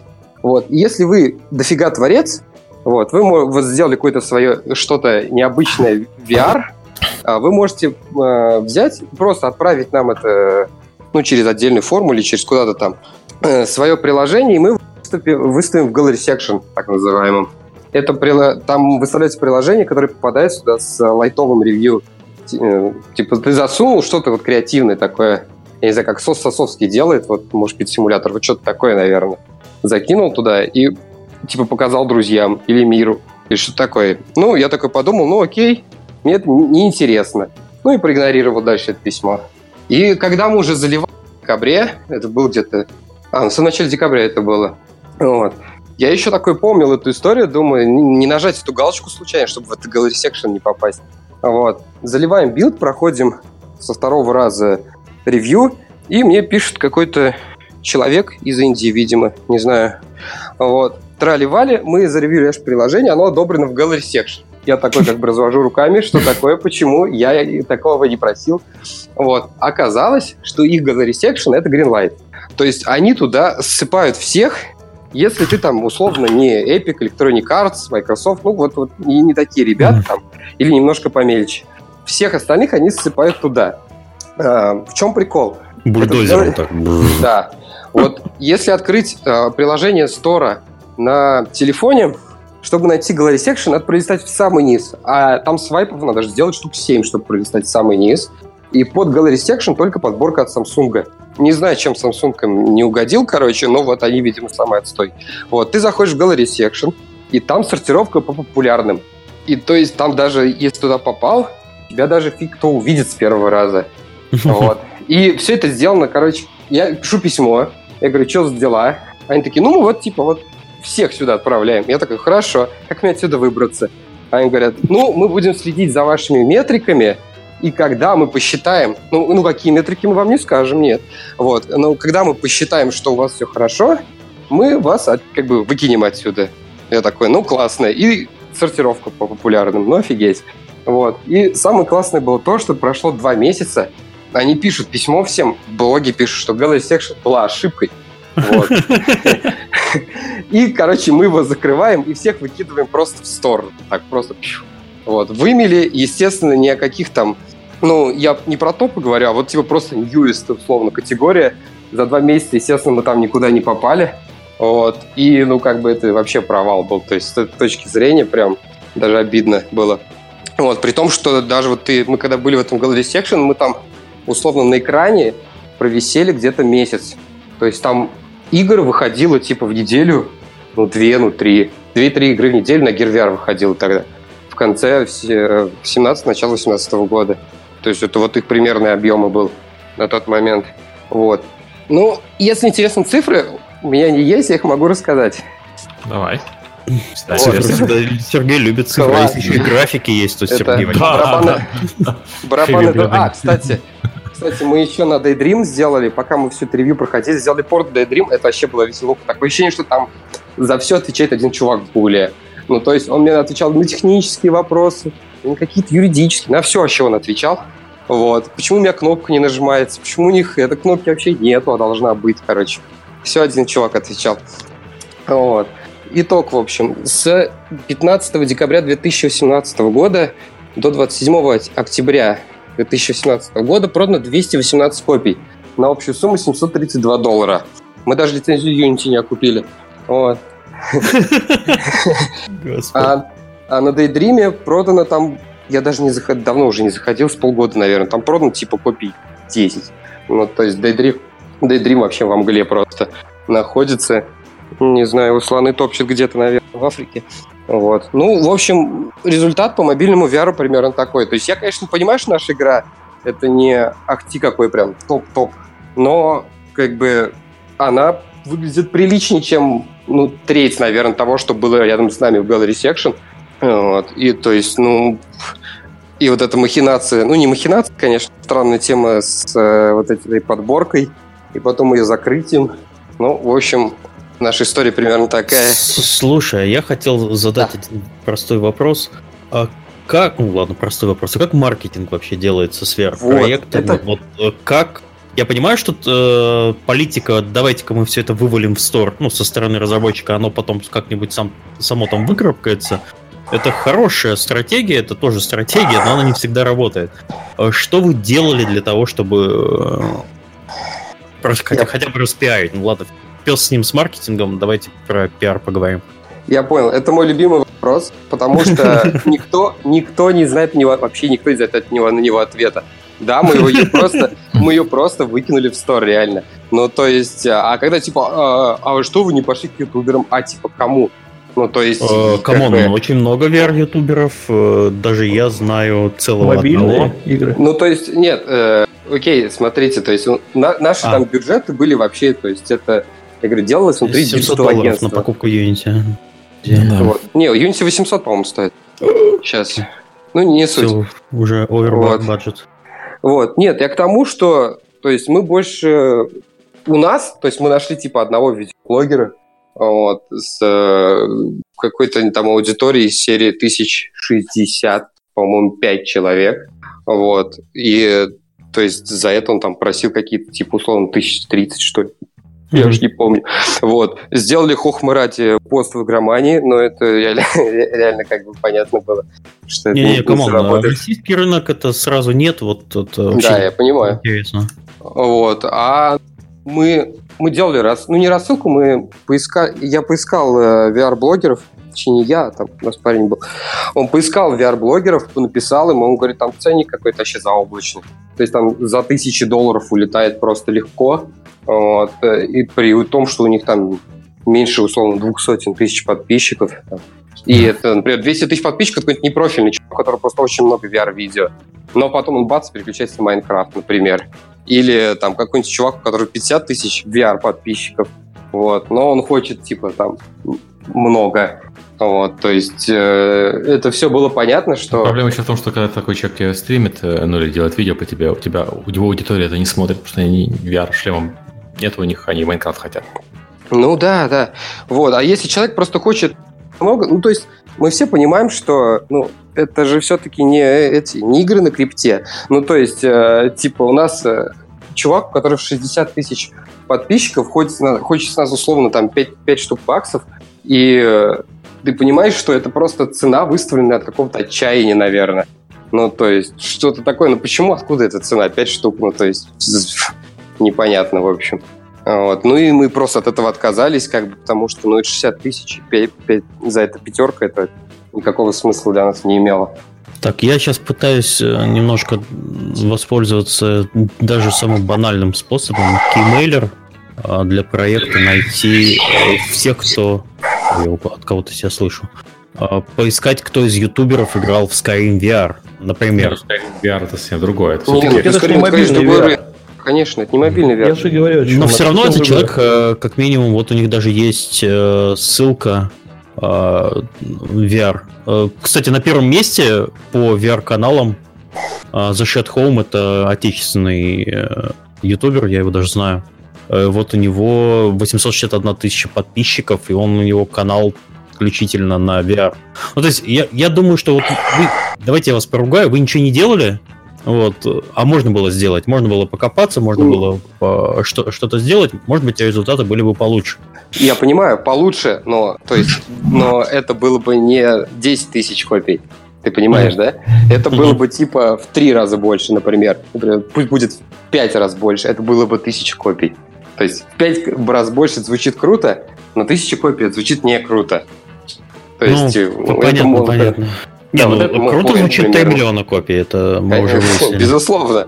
Вот. Но mm-hmm. даже для Samsung или кто, кто там 3 миллиона копий, для PS, для Sony 3 миллиона копий это звучит не, не очень для них звучит Слушай, круто. Ну, я так понял, еще вы ошибку сделали в том, что посмотрели на результаты продаж 4 миллиона, сравнили да, с 300 тысяч и пошли в, э, в сегмент рынка, который, ну, который никак не фактически не, э, не маркетинг, правильно сказать. Нельзя маркетинг сделать нормально и понять, где аудитория. Окей. Там даже примерно за месяц не было технической возможности закэпчерить видео с, теле, с приложения, запущенным на телефоне в шлеме. Ну, то есть, mm. даже если ты человеку дашь, он там, не знаю, текстовый ревью тебе напишет, в Твиттере напишет, или ты ему пришлешь футаж, отснятый в Unity. Ну, то есть, mm-hmm. там, э, то есть, я говорю, игра вышла в декабре 2017 года, почти год прошел. Вот, mm-hmm. То есть тогда не было вообще реально нифига. То есть это сейчас можно видео стримить и с тех, из других. Вот, тогда нельзя было, например. Ну, то есть такие дела. Mm-hmm. Окей, давайте вот. двигаться дальше, у нас много тем еще да, осталось. Да, нет, у нас еще остальные проекты, мы пока а, только да, один, да, да, один Sorry, только да. закопали. Простите, уже. пожалуйста. Давайте Я дальше. Всех... Следующий, наверное, Виталий. Ну, это была такая весьма поучительная история, на самом деле. А, так как я представляю сегодня светлую сторону, то я буду рассказывать немножко по-другому. А, наверное, во многом, как нам кажется, именно так, как надо, чтобы было. А вообще мы тоже изначально думали над тем, что делать. А, вообще идея изначально была действительно от меня, поэтому у меня сразу сложилось определенное представление, что нужно непосредственно реализовывать. Проект, над которым мы в конечном итоге начали работать, называется Hellsplit. Это хоррор-слэшер в сеттинге Dark Fantasy. Сразу скажу, что это не мобильный VR, то есть это вполне себе полноценная а, игра, рассчитана на room scale, то есть на вот эти вот самые серьезные шлемы. А, и эм, основная геймплейная фишка этой игры – это физически корректный ближний бой, то есть э, фехтование. А, не то чтобы эта тема такая достаточно не, не, не задетая в VR-направлении, но вот э, каких-то хороших реализаций я вот не особо замечал. Во-первых, что ты начинаешь делать, когда берешь шлем начинаешь руками махать? Ну да, ты начинаешь руками махать и понимаешь, что как бы руки, которые у тебя есть в виртуальной реальности, они не совсем так взаимодействуют с окружением, как у тебя это было бы в реальности. То есть, если у тебя есть какая-то стена, то ты ее в реальности пробить не можешь, а, потому что у тебя упрется рука тупо. А в виртуальной реальности у тебя все везде проходит, как бы физика толком нормально не работает, и это нужно как-то обыгрывать. Там очень много всяких тонкостей, и вот это как раз именно тот челлендж, который показался мне интересным, потому что у меня были какие-то определенные идеи, и я знал, как это можно попробовать сделать. Но это предполагало то, что нужно очень много ресерчить. И, собственно говоря, мы реально очень много ресерчили. То есть э, начали где-то, вот я начал один в конце 2016 года, а более Э, скажем так, более-менее серьезной работе мы приступили только в начале 2018 года. То есть переехали в офис, э, утвердили полноценную команду и сделали летом, вот собрали более-менее полноценный геймплейный build, когда можно все это проверить. То есть у нас был mm-hmm. очень такой а, серьезный этап ресерча, а, к чему в конечном итоге мы пришли. На текущий момент, по крайней мере. То есть а, у нас а, есть геймплейная механика вот этого вот ближнего боя, где учитывается очень много параметров. Это и вес оружия, и его баланс, и прочность материалов, и сила ударов. Алло. Связь пропадает. Между оружием и оружием, Здесь или оружием и броней, и оружием и телом. 10, То есть все вот эти вот взаимодействия, которые, собственно говоря, а, учитываются в фехтовании, у нас тоже так или иначе учтены. И, наверное, такая вот основная прикольная фича, которой хочется похвалиться, это правильное тактильное ощущение, которого нам удалось добиться. То есть оружие действительно в руке ощущается как оружие, удары как удары, а, в зависимости от того, почему они произведены. То есть оружие может э, соскочить с, э, там, с клинка, например, противника, может отскочить от него, в зависимости от того, под каким ударом, с какой, э, под каким углом, с, как, с какой силой произведен удар. А, то же самое, в общем-то, и в плане тела. То есть может оставить только небольшое повреждение, может а, что-то м- отрубить Вот, может, если это броня, соответственно, ничего не сделать. Вообще, а, вот такая вот высокая степень натуралистичности – это одна из основных тоже фишек нашей игры. То есть у нас там на расчлененка во все поля, там раны. Ну, разве что кишки нельзя в течение 10 минут вынимать, но мы, я думаю, это тоже в ближайшее время сделаем, так как есть на это запрос. И докой назовите. А, да. Ну, так как возможности ага. нашей команды очень сильно ограничены, у нас вообще команда очень маленькая, это всего 5 mm человек, то мы решили разделить игру на две части. На две, в общем-то, полноценные части. А, первым а, выйдет а, Hellsplit Arena. Это такой, можно сказать, геймплейный приквел. То есть это та игра, где основной упор делается именно на геймплей. То есть нам интересно протестировать вот эту вот нашу механику, насколько она вообще людям понравится, насколько эта тема актуальна, что там, возможно, нужно будет доделывать или переделывать. И после этого уже можно будет э, выпустить полноценную сюжетную кампанию с множеством дополнительных геймплейных элементов. Какие там всякие квесты, э, загадки, возможно, даже физические головоломки. То есть что-то такое не слишком грандиозное, опять же, то, что нам под при этом то, что разнообразит основной геймплей, потому что в целом он довольно утомителен. Если говорить именно про а, саму вот эту вот механику фехтования, то, по сути дела, это очень похоже на реальное фехтование. А реальное фехтование это весьма, весьма утомительно. То есть человек должен обладать определенной, определенной физической формой, а, определенными навыками, можно сказать. Мы пытаемся сделать так, чтобы можно было ограничиться элементарной логикой и просмотром фильмов. Для того, mm-hmm. чтобы понимать, как вообще все это дело делается. Но, тем не менее, нужно как бы драться, нужно отдыхать. И это вот тоже одна из наших таких основных задач. А хорошо, такой вопрос. А когда у вас ближайший релиз планируется? Потому что... Ближайший релиз мы запланировали где-то года, но очень... А ты немножко пропадаешь, либо что-то с интернетом? А, возможно, но я вас слышу хорошо. Ага. Вот. Повтори еще раз, пожалуйста, когда я не расслышал.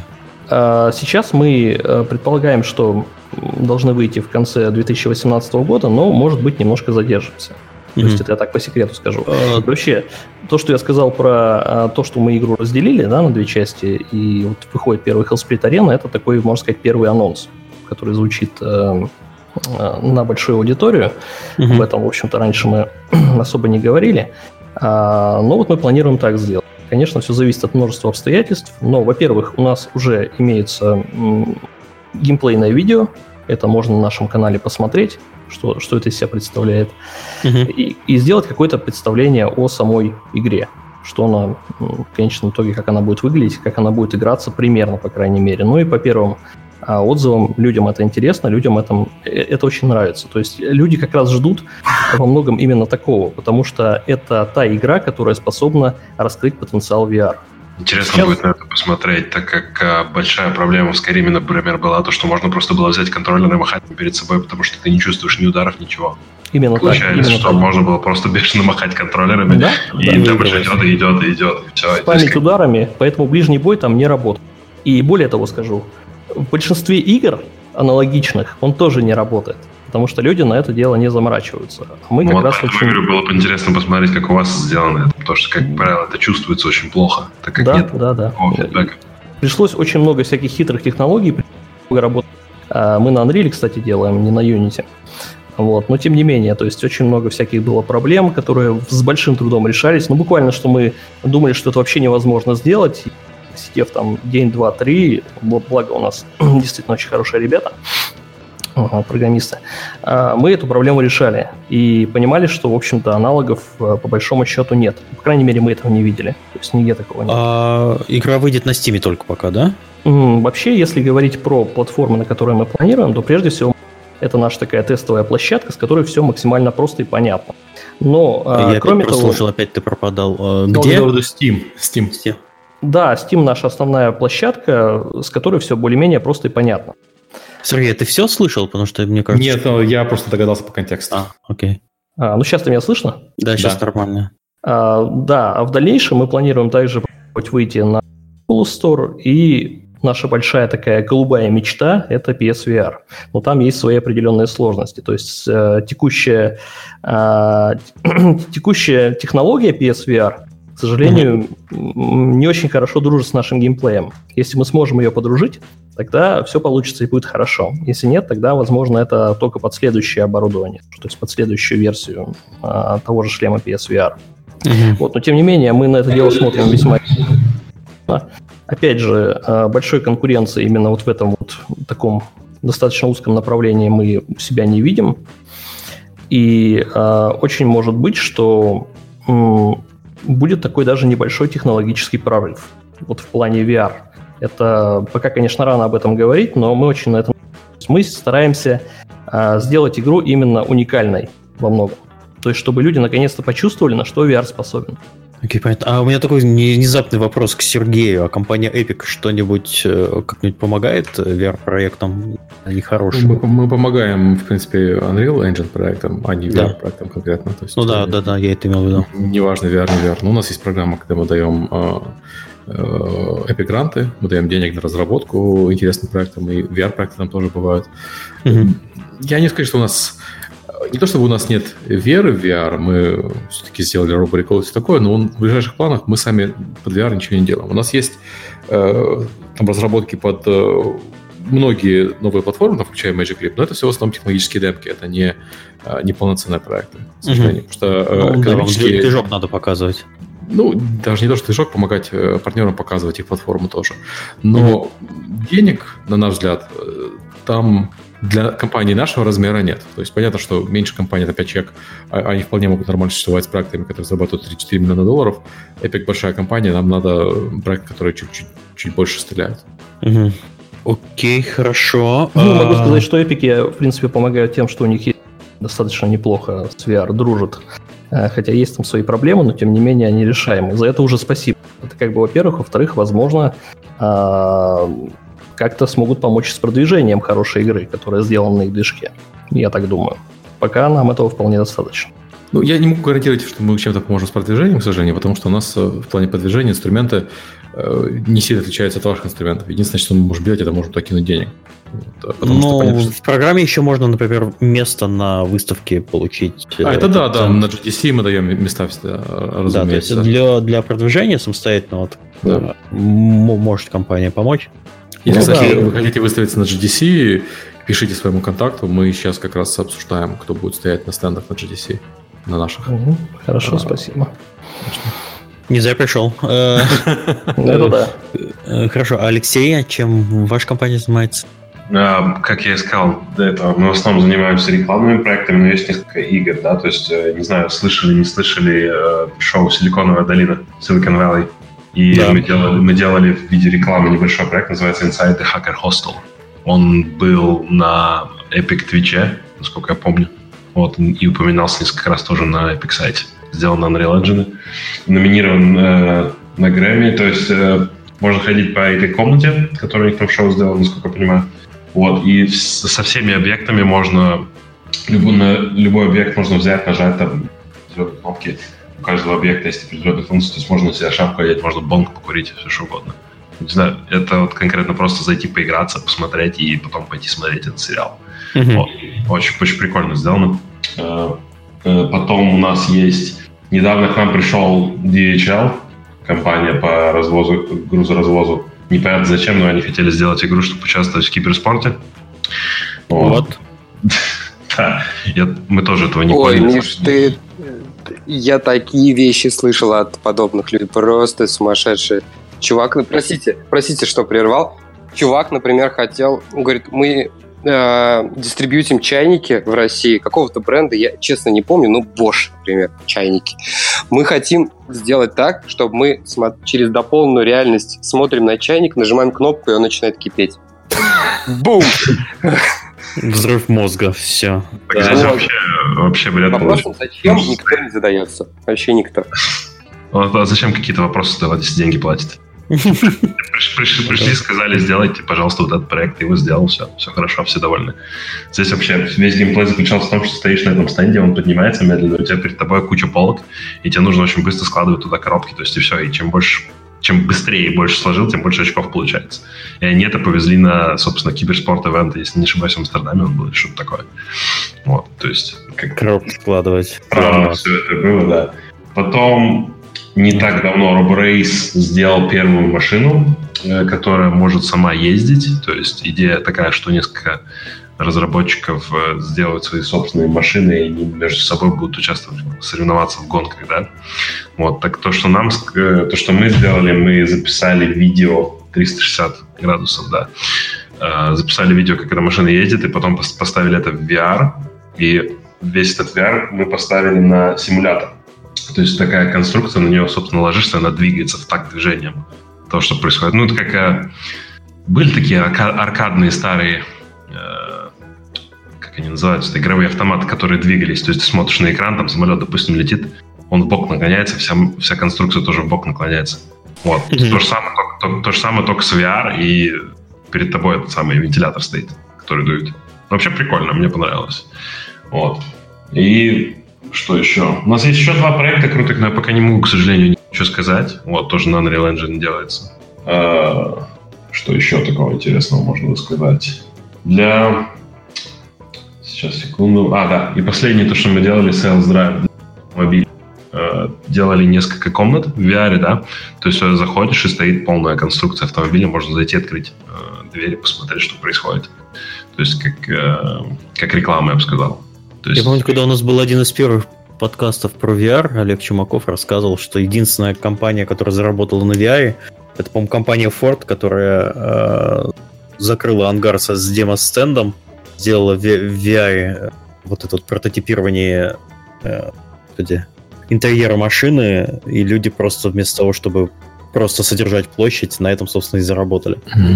Это чуть ли не единственное, где можно сказать зачем. Заработали-то да. много людей разных по миру. Для, вообще. для экономии, ну и пространства и содержания огромного ангара, вот куда собирают, сначала еще надо сделать этот интерьер, потом его а, ну, не распечатать, а произвести, B2B, потом посадить. В B2B там на VR все-таки много всего да. зарабатывают, но это B2B, это немножко другое. Окей, а. хорошо. А, от проектов я бы хотел перейти к немного техническому вопросу. Какие сложности вообще, с какими сложностями вы столкнулись э, при разработке своих проектов? С точки зрения арта, с очень большими, я бы сказал. Во, давай. Э, ну, в первую очередь, VR не может просто э, не поддерживает столько ни геометрии, ни текстуры, то есть как бы надо, надо когда ты сделал проект, очень сильно оптимизировать гораздо больше, чем на обычный проект. Вот, я с этим первый раз, когда столкнулся, тоже очень удивился, потому что бюджет гораздо меньше, то есть на полигонаж, на draw calls, так называемые. Вот, и в связи с этим у нас э, технический, э, наш главный технический директор, он написал несколько классных э, тулзов, которые помогают в реальном времени, то есть смотреть на какие-либо вещи. То есть у нас, у нас даже не столько Unreal Engine, сколько у нас своя немного версия Unreal Engine, то есть там с дополнительными... Так, так, так, Сергей за вами выехал уже. Своя версия Unreal Engine. На самом деле мы же open source, поэтому есть у нас тоже своя компания, которые допиливают движок под себя. Вот, У Epic тоже есть своя версия Unreal Engine, если да. что. Ничего страшного. Ну, подожди, мы-то свою версию, по крайней мере, коммитим в публичную, в отличие от некоторых. Вот. И, Okay. Добавляется какой-то ассет, э, смотришь сразу, сколько он занимает места. Вот. У нас есть такие тузы, которые сразу все это показывают. То есть в, в, как, как бы ты ни повернул камеру, ты всегда видишь, миллисекунд идет на загрузку. То есть мы стараемся сделать так, чтобы было не больше 11, и тогда у тебя будет стабильный 90 FPS. Вот. Uh-huh. И очень большие проблемы были конкретно с э, все, что касается, допустим, vegetation, да, то есть трава, кусты, все вот это, все открытые сцены, это все очень тяжело делается, потому что все очень лагает. Потому что ну, э, шейдер, э, прозрачный шейдер друг на друга накладывается постоянно, и поэтому это нужно все сильно оптимизировать, смотреть. Вот, так что с точки зрения э, арта еще, еще хочу добавить, что больше упор идет даже не на текстуры, а скорее на геометрию. То есть моделировать тоже немножко по-другому надо. Если ты в обычной игре можешь э, просто добавить карту нормально, и это все будет хорошо смотреться, то здесь, если ты особенно вблизи стоишь к стенке, то тебе нужно, чтобы эти если кирпичная стена, допустим, тебе нужно, чтобы кирпичи ну, действительно из стены выходили, иначе все это очень плохо смотрится. Ну, т.п. и т.д. То есть э, очень много таких маленьких нюансиков, на которые стоит обращать внимание, когда делается проект для VR. Вот. И у нас, как правило, есть перед любым проектом, ну, я думаю, как у всех, там, неделя или даже две R&D, да, который мы тратим просто, чтобы посмотреть, как, какой может быть бюджет, допустим, там у, такого, у такой-то или такой ситуации. То есть э, делали недавно прототип, когда ты сидишь, допустим, за рулем машины, вот, и тебе нужно там определенный участок ехать, и вся, вся карта, она абсолютно рандомно спавнится, вот, и нужно было вычислять, сколько там полигонов идет на то дерево, на другое, тыры-пыры и все остальное. Э, ну, то есть тяжело, я бы так сказал. Делается все сцены, и потом смотришь на этот, смотришь через тулзы, сколько у тебя там за, э, по времени загрузки идет, и понимаешь, что это 90 FPS и даже не 45, и тебе нужно там половину из этого убирать, и все очень плохо. Вот. Поэтому, вот, я бы сказал так, с точки зрения рта, тяжело. А кто еще что может добавить? Ну, я могу сказать, что арт это далеко не единственное. Вообще, абсолютно согласен коллега. Более того, могу сказать, что а, техническая сложность тем а, более растет, чем у тебя ограничение та самая платформа, на которой ты планируешь сделать игру, и чем более сложна твоя игра. Вот как раз в своем последнем уроке я об этом довольно-таки подробно рассказывал. Так вот, э, кроме вот этих вот самых технических ограничений, есть еще а, так называемые физиологические ограничения. Дело в том, что VR это такая штука очень интересная в плане э, воздействия на организм человека, и далеко не все хорошо его переносят. Поэтому а, очень много а, приходится из геймплея так или иначе либо вырезать, либо переделывать для того, чтобы игроку было максимально комфортно. То есть, например, там тоже расстояние перемещения, способ перемещения, то даже где располагать определенные интерактивные объекты, чтобы они не были там слишком сильно на полу, например, чтобы не приходилось постоянно нагибаться, потому что даже вот это и то раздражает. А, также там с ориентацией в пространстве у многих людей плохо. То есть в обычные игры они могут играть вполне себе нормально, но тут заходят VR и буквально в трех соснах путаются. А, поэтому это все нужно тоже учитывать, все это приходит с опытом и зачастую является довольно неприятным сюрпризом. Особенно вот. со скейлом большие проблемы бывают. Со скейлом бывают проблемы, согласен, потому что ну, очень то, точно все эти объекты подгонять, а VR это конкретно и хорошо заметно. То есть вся эта соразмерность, она буквально сразу бросается в глаза, и ты говоришь «не верю». Там нужно вот именно прям до миллиметра, до самых вот этих вот минимальных значений все подгонять.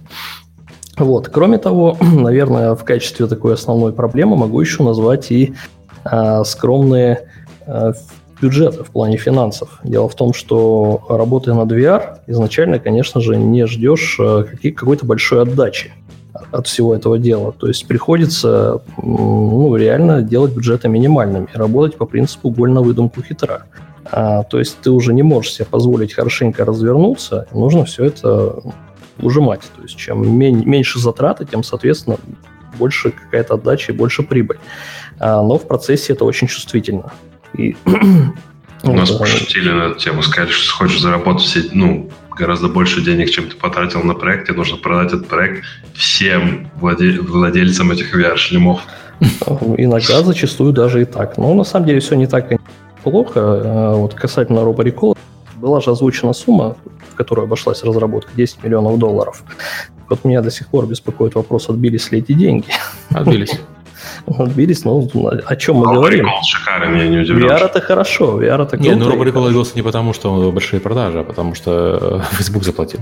Не, Сергей же, по-моему, говорил, что вот как раз год назад у вас был подка- подкаст про... Э, и тоже был вопрос с робореколом, и, по-моему, тогда ты сказал, что они не отбились. Ну, смысле... Нет, если, если, если бы продавать его, то нет. Я говорю, да. что Facebook же оплатил все. А сейчас а... ситуация такая же? В смысле, если вы сейчас все еще бы его продавали? Я думаю, не отбился бы. Если бы э, рассчитывать его отбить по, по продажам, а не по фейсбуковскому гранту, то я думаю, не отбился. Ну, то есть Facebook не отбил, а вы отбили, получается. Ну, тогда. получается, да, да. Ну, такой вариант тоже возможен. Но, тем не менее, игра хорошая. Ну, у Фейсбука э, тут есть я понимаю, что когда мы говорим про VR, там много, много стандартных конкурентов, есть и Steam, и все такое, но у, у Oculus есть это большое преимущество, это бесконечный кошелек у Facebook, который позволяет им экспериментировать и платить за эксклюзивы. Ну, это правильно, они толкают индустрию вперед, это все, все правильно. А следующий пункт – это отсутствие единых технологических стандартов. Вот тоже очень большая проблема, особенно когда разрабатывают проект под э, несколько разных шлемов. То есть все эти шлемы, они на самом деле работают немножко по-разному а единых стандартов нет. Кроме того, уже не говоря о том, что хотелось бы какие-то стандарты получить, например, по отслеживанию тела, отслеживанию перемещений и так далее и тому подобное. То есть ничего этого пока нет. Я думаю, что это и не появится в ближайшее время, потому что для этого нужны другие устройства. Возможно, это будет в следующем поколении, а сейчас мы мучаемся и думаем, как нам тут закостылить, как нам там закостылить, чтобы это одинаково хорошо работало там, и на PSVR, грубо говоря, и э, на Oculus Rift, потому что все немножко там по-разному.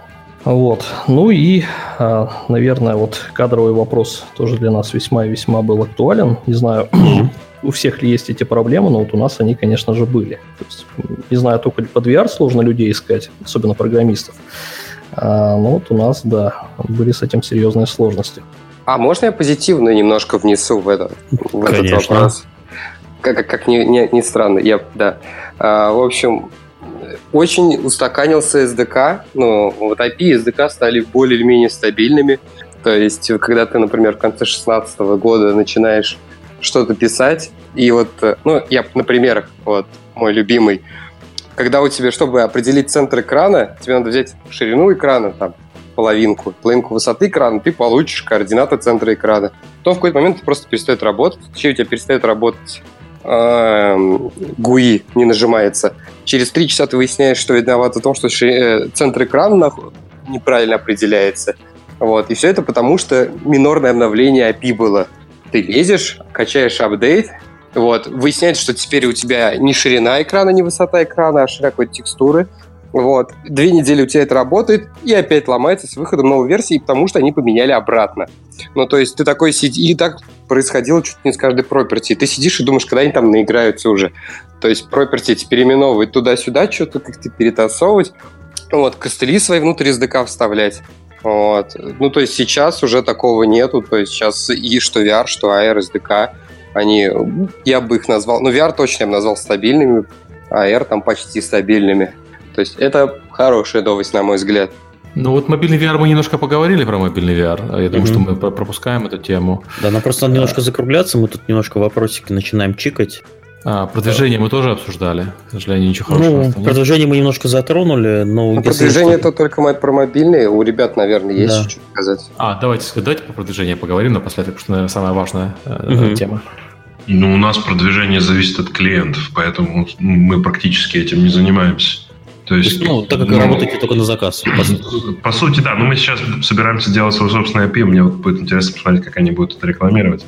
Хорошо, а тогда э, поставщики вас сами находят или есть какие-то а, возможности а, их... Э, либо сами находят, либо через агентство. То есть иногда бывает. Это, кстати, самый неудобный вариант, когда тебя находит агентство и говорит, типа, вот хочешь работать с этим, вот с Монклером, например. Да. И мы такие, да, хотим. И в итоге все, все идет через это агентство, и процесс затягивается. То есть все, что собирались сделать там за три месяца, делается за 10, не знаю, там 12. Mm. Okay. Жутко неудобно на самом деле. Вот, а проектом, ну, конкретно э, продвижением проектов, как правило, занимается заказчик, да. Ну, конкретно у нас так. Окей. Okay. Это не очень полезно. Ну, извиняюсь. Да. Я все еще не знаю, как мне отвечать на вопрос по продвижению. Прошло два года, все еще не знаю. Хорошо. А, Виталий? Ну, продвижение для нас это вообще очень сразу скажу. Я а, рассчитывал, что сегодня я получу какие-то интересные сведения об этом, скажем, мне об этом говорить. А, наверное, касательно продвижения, я соглашусь с тем, что YouTube-сообщество является сейчас одним из основных э, способов продвижения, а, если говорить вот на широкую аудиторию.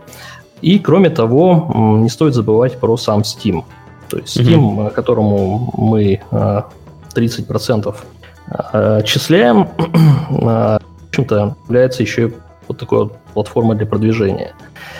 Насколько хорошо происходит продвижение в Steam, вопрос достаточно интересный. Я в свое время его а, пытался изучить. И обнаружил, что на самом деле даже такие вот не слишком хорошие, мягко говоря, игры, а, VR-игры, а их а, большое количество, тем не менее обязательно продаются каким-то минимальным тиражом.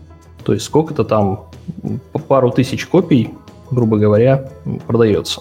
То есть можно сделать вывод, что, наверное, Steam оказывает такую определенную существенную помощь, и э, способы продвижения, которые изначально заложены в Steam, они, в общем-то, работают. Но э, я думаю, что это только верхушка айсберга. На самом деле, хорошая игра, как говорится, она во многом сама себя продвигает, но на этом рассчитывать не стоит. А, думаю, стоит искать какие-то а, такие более виральные пути. Может быть, а, так, чтобы контент из игры в виде там каких-то гифок или колбов или еще чего-то. Я так понял, маркетингового плана у вас до сих пор нет. А Я... маркетинговый план, к сожалению, это наша такая вот э, печальная сторона. Печальная сторона вопроса. Но мы а дойдем до этого. Есть издатели, которые э, издают исключительно VR-проекты? Когда я задал такой вопрос, мне сказали Sony. Вот, да. но я, я не знаю, что мне с этой информацией Sony делать. Sony издает на Steam, окей, хорошо. Ну, либо можно просто издаваться на PSVR, и тогда Sony будет рекламировать все это за тебя. Да, тоже можно. А вот вопрос, то есть Sony продаж-то хорошее такое, но э, они, насколько они вкладываются в продвижение именно VR-проектов? Потому что я VR-проекты периодически вижу у себя в дашборде на, на PlayStation, но крайне редко. Ну, их, в принципе, и мало. В PS Plus раздают вот буквально да. в этом, по-моему, месяце раздавали VR-проект или в прошлом. Э, раздавали, да хоррор-гейм какой-то. Да-да-да.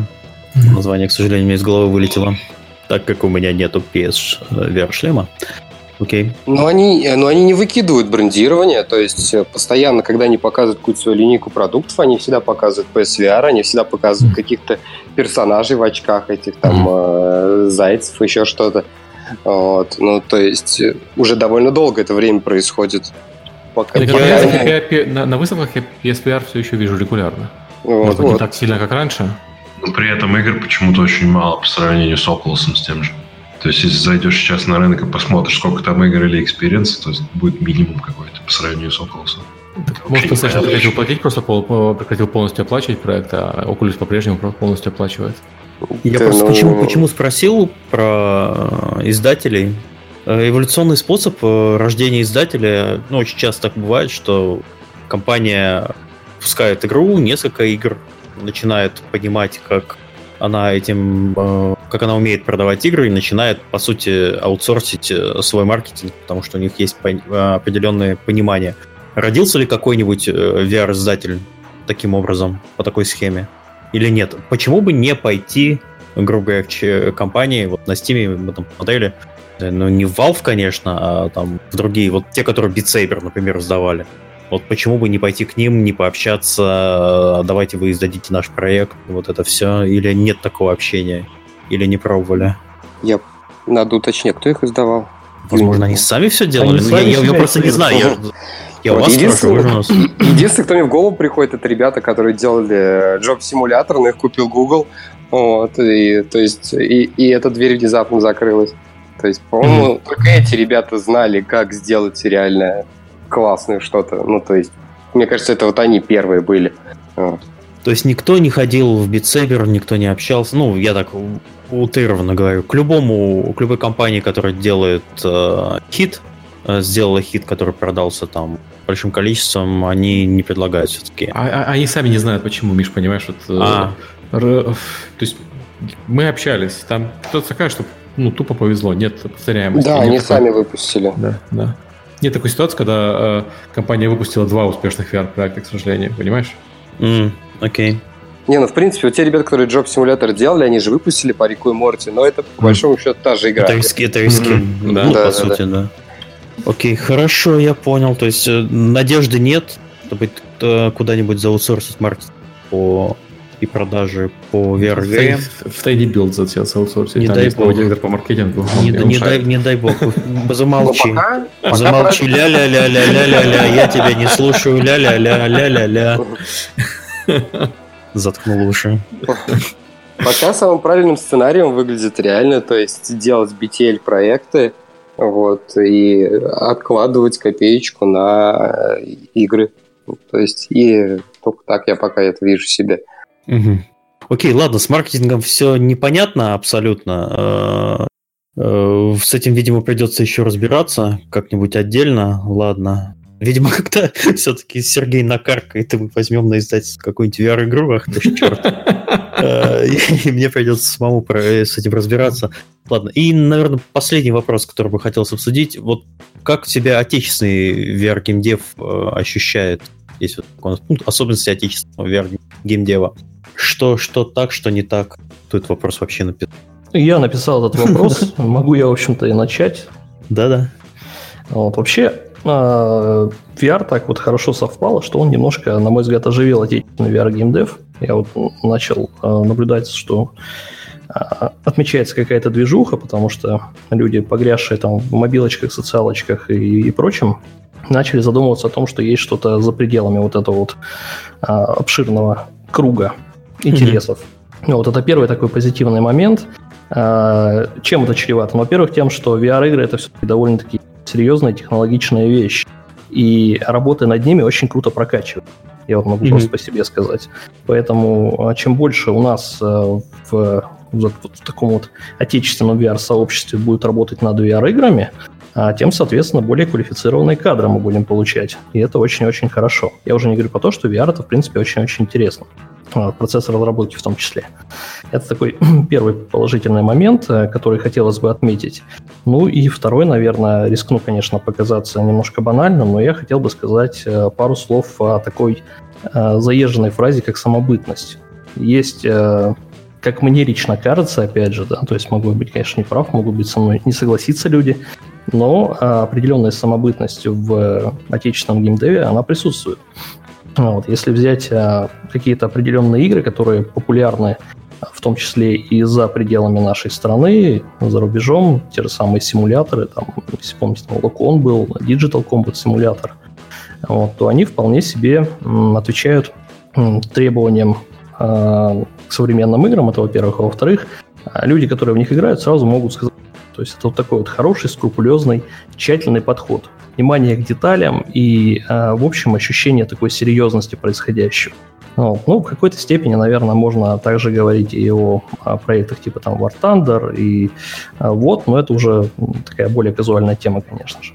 Вот, есть у нас и хорошие инди-проекты, например, та же Мор Утопия, очень уважаемая и любимая мною. А, или вот э, Человек-лось, игра, которую сделал мой хороший знакомый. Ну, вот везде из них есть какая-то вот э, такая вот частичка чего-то нашего, чего-то весьма-весьма э, характерного для нас. Так вот, я думаю, что в э, плане VR мы можем э, работать в том же самом направлении. То есть делать что-то новое, делать что-то интересное, э, что-то наше. Не бояться экспериментировать и таким образом э, показать, что мы можем э, что-то дать э, вот этому вот большому игровому сообществу, мировому. Всеслав Чародей VR. Ну, возможно так, хотя на самом деле, конечно, я немножко сам работаю, смотрим, что из этого получится, но, возможно, да. А, я не говорю именно про русский колорит там или еще что-то, я говорю именно про некий подход, который характерен mm-hmm. для хороших отечественных игр. А вот. есть у кого-то что-то еще добавить на эту тему? Да, видимо, нет. Единственное, единственное что, что, ну, по крайней мере, у нас, если ты занимаешься VR, тебя смотрят все как на дурачка. Вот. Ну, по крайней мере, немного. И вот если так... ты, давай так, если чем ты занимаешься, если смотри как на дурачка, это, по-моему, вот это вот мы Нет, обсуждали я, эту культуру. Я про российский геймдев. Я, я тоже про российский, да. Вот. И то есть, если они начинают задумываться о чем-то высокотехнологичном, примерно сразу они заканчивают а задумываться о чем-то высокотехнологичном. Вот. Ну, это примерно... Это лично мой опыт, короче, в общем, за последние пару лет. В общем, надо быть очень сильно целеустремленным, чтобы заниматься VR в ближайшие, я думаю, года два. То есть сейчас все будут на это смотреть как на какую-то прокаженную лошадь, как мне кажется. Вот. И то есть надо быть реально очень терпеливым, как-то уворачиваться. Ну, человек, который четвертый день работает уже и не занимается VR, я так понимаю, терпение у тебя закончилось. А, ну да, да. Немножко, точка, точка зрения немножко на, на, на негативе. А, да нет, это знаешь, я был всегда реалистом. Ну, то есть, когда VR хайп, ну, начинал хайпить, появилось очень много людей, которые рассказывали, что мы сейчас откажемся от консоли, от телевизоров, от компьютеров, все в в очках сидеть. Ну, как бы это полный булшит, это и так очевидно. А вопрос был в том, что так, что VR выживет, никто не сомневается. Ну, я не, ну, сомневаюсь, ну, слушай, по крайней мере. Э, когда всегда, когда появляется новое направление, туда э, устремляются ангельские инвесторские деньги. Это всегда так работает. Появляется VR, все, деньги, проекты, пассивные инвестиции, все, все, это, э, все это начинает э, шевелиться, а потом это эволюционным способом э, как-то происходит, либо во что-то рождается, либо во что-то нет. Не, но ну, революция не случилась, а теперь надо понять, вот пыль почти улеглась, теперь надо Ага. понять, какого размера у нас рынки, какие они и какого они размера. Вот, и уже исходя от этого как-то плясать. Вот, то есть не, не обращать внимание о том- на то, о чем говорили люди там год или два назад вот, с круглыми глазами. Ну, Э. слушай, вообще на самом деле, вот если послушать э, Алексея, в принципе, даже если ты делаешь игровой проект, э, не дай бог, он не выстреливает, ты в конце концов можешь э, уйти в аутсорс, прокачав себя технологически, можешь уйти в аутсорс, э, делая проекты на заказ, э, бизнес-проекты именно. Там, в принципе, ну, деньги это- есть. фрилансером работать, как бы так это Не-не, тоже- это я же так и сказал, что это правильный путь. И мы же ведем речь о том, что VR, VR-проектами сейчас ультра сложно окупить э, студию, которая будет этот VR-проект делать. То есть не- не- я не знаю, не могу сейчас вот прям вот так щелкнуть пальцем сказать студию, которую не купил Google, а которая сидит и делает VR-проекты и живет на эти деньги, и больше ничего, кроме этих VR-проектов, не делает. Каким-то чудом в Лондоне вот эта предыдущая студия, которая Breaking Force была, они каким-то чудом до сих пор делают свои именно проекты и живут за счет этого. И постоянно нанимают фрилансеров. То есть каким-то образом, значит, можно все-таки. Ну, Либо можно, да, Быстрее но- кричит, Антон, вернись. Антон, вернись в VR. Я? Ты слышишь? Да. Не, ну здорово, один пример мы откопали. Ну, то есть, типа, классно. Нет, на самом, ну, как бы, я не то, что, как бы, я, я для себя большой опыт в этом вынес, что технический, что какой-то организаторский и прочие такие вещи. То есть, я не так, что, типа, хлопнул дверью и теперь на всех ругаюсь. Нет. Вот. А раз мы еще каких-то... Можно я добавлю тогда, чтобы... Да, У меня конечно. просто мысль такая есть. А, Она не то, что про российский gamedev, а, она больше проблем VR. А, Вот у меня есть такая теория, что, правда, не в первую очередь, конечно, но там в какую-то в третью, в четвертую, в проблемах VR виноваты игроки. Объясню почему. Не всегда есть, игроки нас- виноваты. Come on. Нет, нет, я просто... э, Покупают и- игры, виноваты игроки. Не покупают игры, виноваты игроки. Баги Нет, есть, игроки виноваты в мысль. том, что их нашли. Разработчики это- здесь ни при чем. Да. Нет, Никогда. прикол в чем? Смотрите, то есть э, ре- ребятам говорят, смотрите, вы будете играть в э, Skyrim в VR. Говорят, классно, теперь я буду играть в Skyrim в VR.